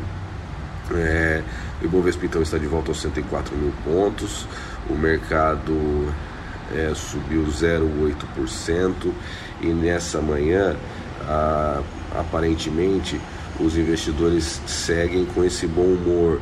Hoje é um dia mais importante da semana, da agenda da semana lá nos Estados Unidos, já que tem as falas do presidente do, presidente do Federal Reserve, o Jerome Powell, em duas audiências no Congresso. É, começa hoje e termina amanhã para comentar o relatório divulgado, que faz o resumo da economia norte-americana divulgado na última sexta-feira. É, e agora os investidores vão ficar atentos a tudo que vai ser falado, as pistas sobre os novos movimentos que o Federal Reserve vai fazer, se vai subir mais os juros até quando e vai manter ele elevado até quando. Né? E sem dúvida isso movimenta não, movimentará não só o mercado americano como o mercado global. Então essa abertura está em alta, né? mas tanto aqui como é, nos futuros das bolsas norte-americanas, só que é, é, esse evento pode sim mexer com o humor dos investidores abruptamente. Né? Então aqui a gente segue é, esperando esse novo arcabouço fiscal que vai substituir o teto de gasto, o que, que o Haddad está tramando, o que, que será apresentado. É, realmente dá frio na barriga, mas vamos torcer pelo melhor e que o governo consiga fazer um desenho sem sacrificar ninguém, como a elevação de impostos. Né? O brasileiro já paga muito mais impostos do que ele tem de retorno, mas é, que, que, resolva parte dos gastos, né, reduzindo principalmente gastos para não ter que levar é, os impostos. Tem uma reunião hoje também do Haddad com o Roberto Campos, é, o presidente do Banco Central, é, para falar sobre assuntos do Banco Central e do Ministério da Fazenda petróleo voltou a operar acima de 80 dólares o barril, é, um pouco mais cedo hoje, agora voltou para 79,90. É, o petróleo um pouco mais forte do que foi visto nas últimas semanas. É, então, mais informações em monitor do mercado.com.br. A gente vai acompanhar o programa. Amanhã cedo está de volta com todos os detalhes para os amigos ouvintes. Por enquanto é isso. Um abraço, bom dia. No bolso e na bolsa. Oferecimento. Locativa, Celesp, Materiais Elétricos e Iluminação. E CEPRAG, Cooperativa de Eletricidade de Praia Grande. Estou recebendo aqui uma, uma chamada por uma iniciativa pelo menos diferenciada, né? É, legal, boa ideia. Uma aula de yoga ao, ao nascer do sol. Uma aula de yoga do nascer do sol que será ministrada no Metropolitan Mall, no Metropolitan aqui, o prédio, na cobertura, lá em cima, no, lá do, do L ponto, no dia 15 de abril, às 6 da manhã.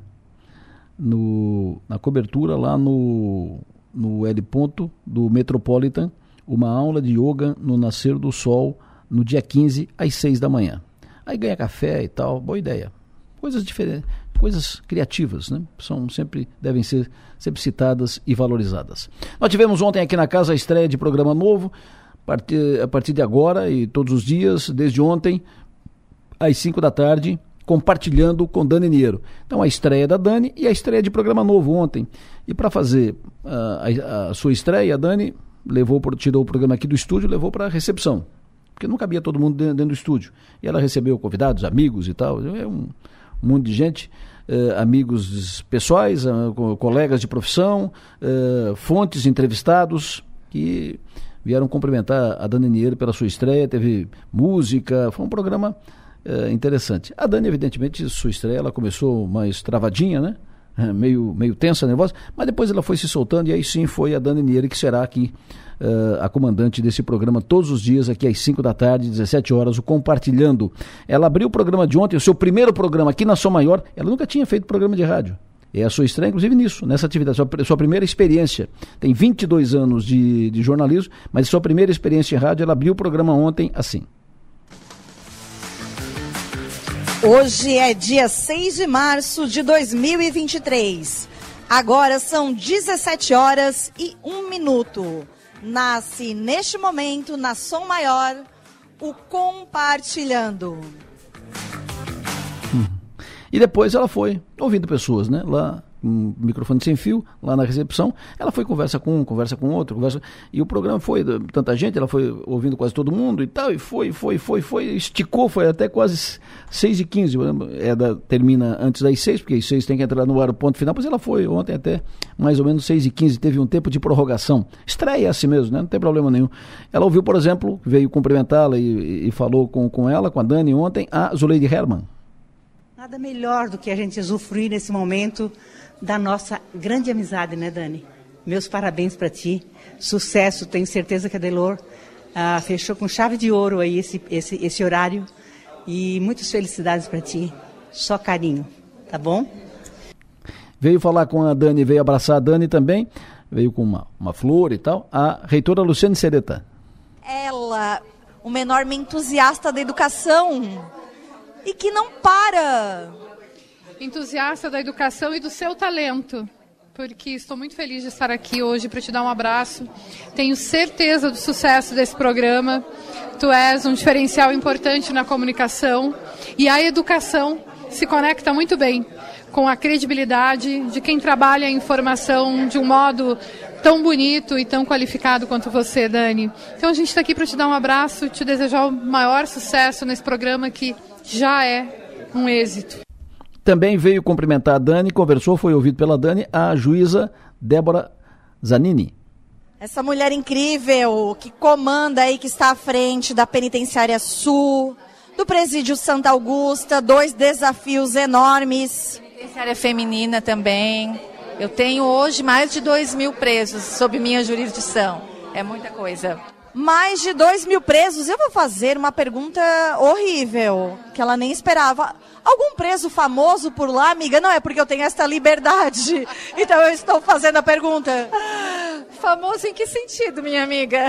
Ah, não sei. Um passarinho me contou que tinha um preso famoso, tá? Tem, tem preso famoso, mas não podemos citar nomes, óbvio, né? Não, com certeza. Também não faria ela revelar. Não faria.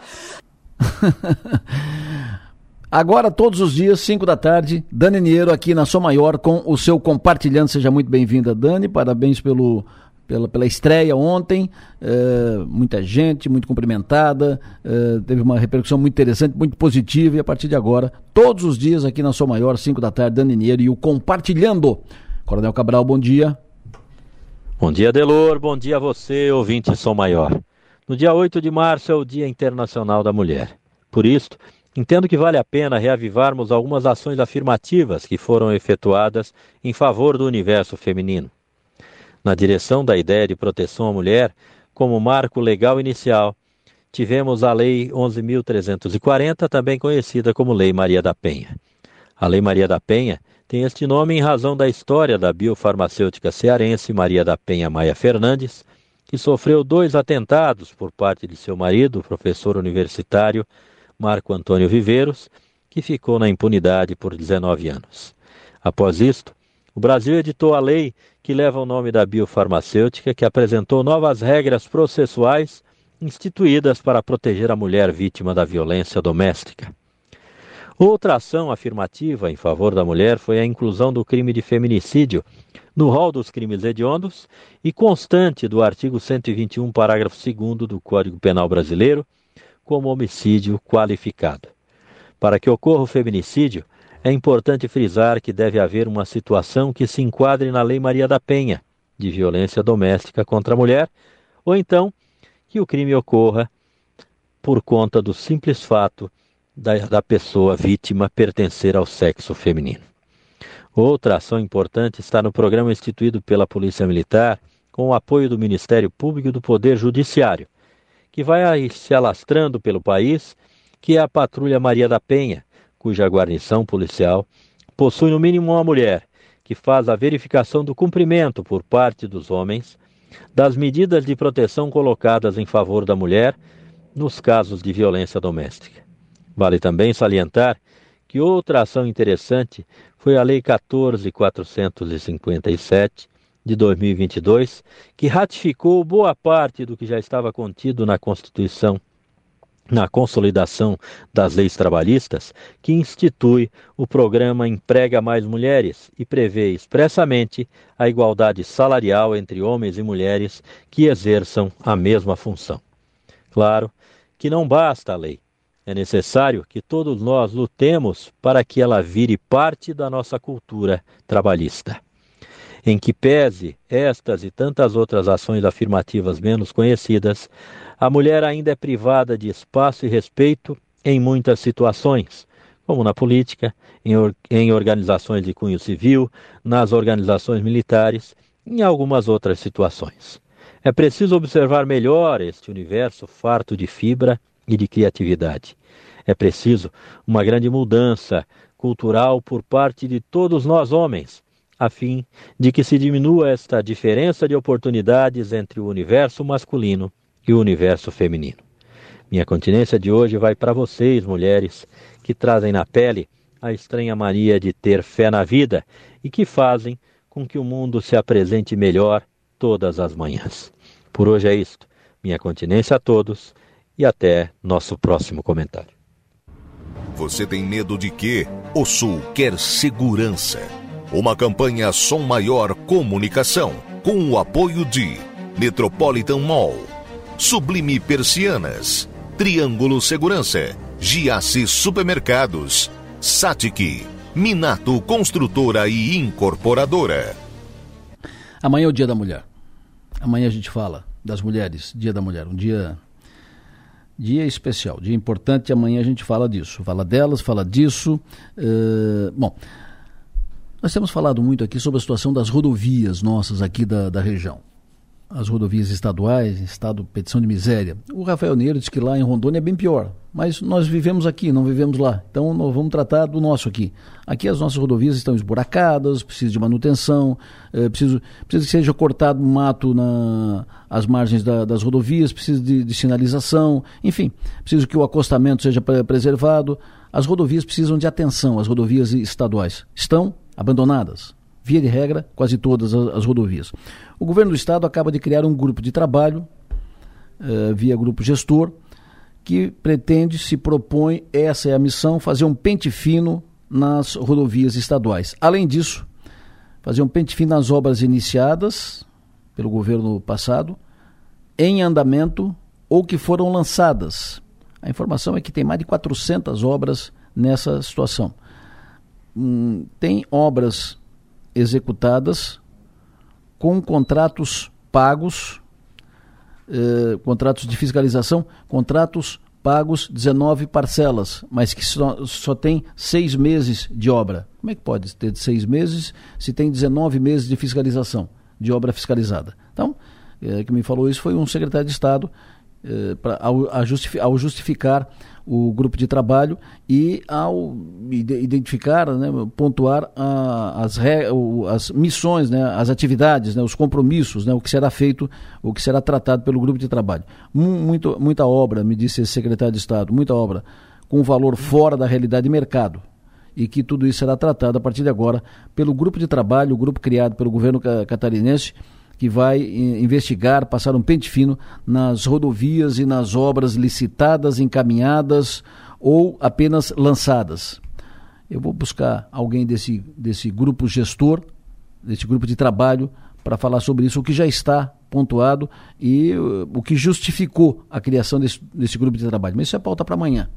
Uh, o que é fato é que as nossas rodovias precisam efetivamente de, de atenção. Então, a iniciativa, em tese, iniciativa necessária, mas Uh, qual é o levantamento que se tem disso?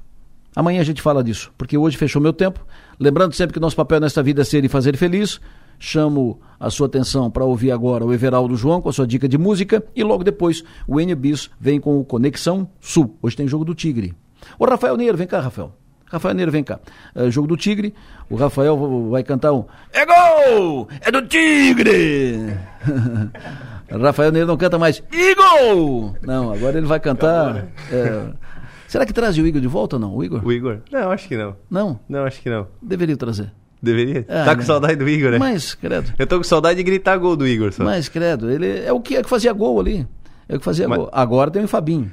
Santo Fabinho. Eu ia falar, deixa mais umas três rodadas, não vai sentir mais saudade do, Do do Igor? Igor? Não. Não. Santo Joga Fabinho. muita bola o, o Fabinho, né? E agora quem é que sai do time ali pra entrada do Marquinhos Gabriel? Então, ontem foi o assunto nosso aqui do, do Som Maior Sai Esporte. Marcinho, né? Quem é que sai? Marcinho e tal, muda o esquema, não muda, joga com Fabinho e Éder. É que o, o- Como disse o Swellington, é a dor de cabeça boa do treinador agora, né? Porque ele faz o meio de campo agora com o Arilson, com o Felipe Matheus e com o Marquinhos Gabriel. É uma possibilidade, né? É, e quem mais? É uma possibilidade. E o- Fabinho e- Éder. E, o Marcelo Hermes. E, e o Fabinho Marcelo Éder. Hermes. E tira uma, o Marcinho. E aí o Felipe Matheus pode fazer a direita que o Marcinho faz. É uma alternativa. Mais ou menos isso. Eu acho que vai ser por aí o caminho. Eu esperar pra agora só no- na Copa do Brasil, né?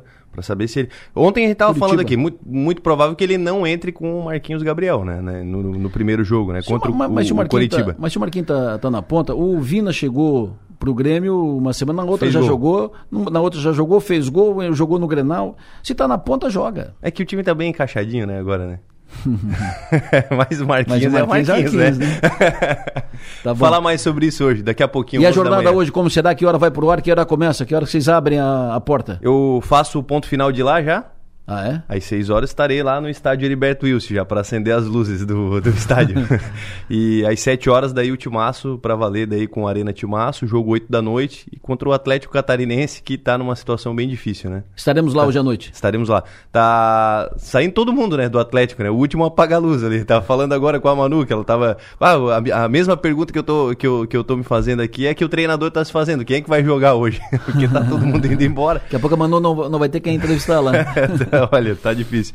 Mas é isso aí, situação difícil do, do Atlético Catarinense e a tendência é que o Cristiúma vença hoje, né? Então o Timaço já em campo lá no estádio hoje a partir das 6 da tarde. 6 da tarde. 6 da tarde com ponto final e depois 7 horas com a jornada. É isso aí. Show de bola. Já vai estar todo mundo lá no ponto final. Já, já chamei todo mundo para participar comigo lá do Aí. ponto final. perigoso. Avança, Fabinho, soltou pela ponta direita para Christopher, já passou Cristóvão. Bola para Felipe Matheus, tá livre aqui pelo lado esquerdo, dominou dentro da área, cruzamento, segundo poste, vai pegar Fabinho de primeira, a sobra para Éder.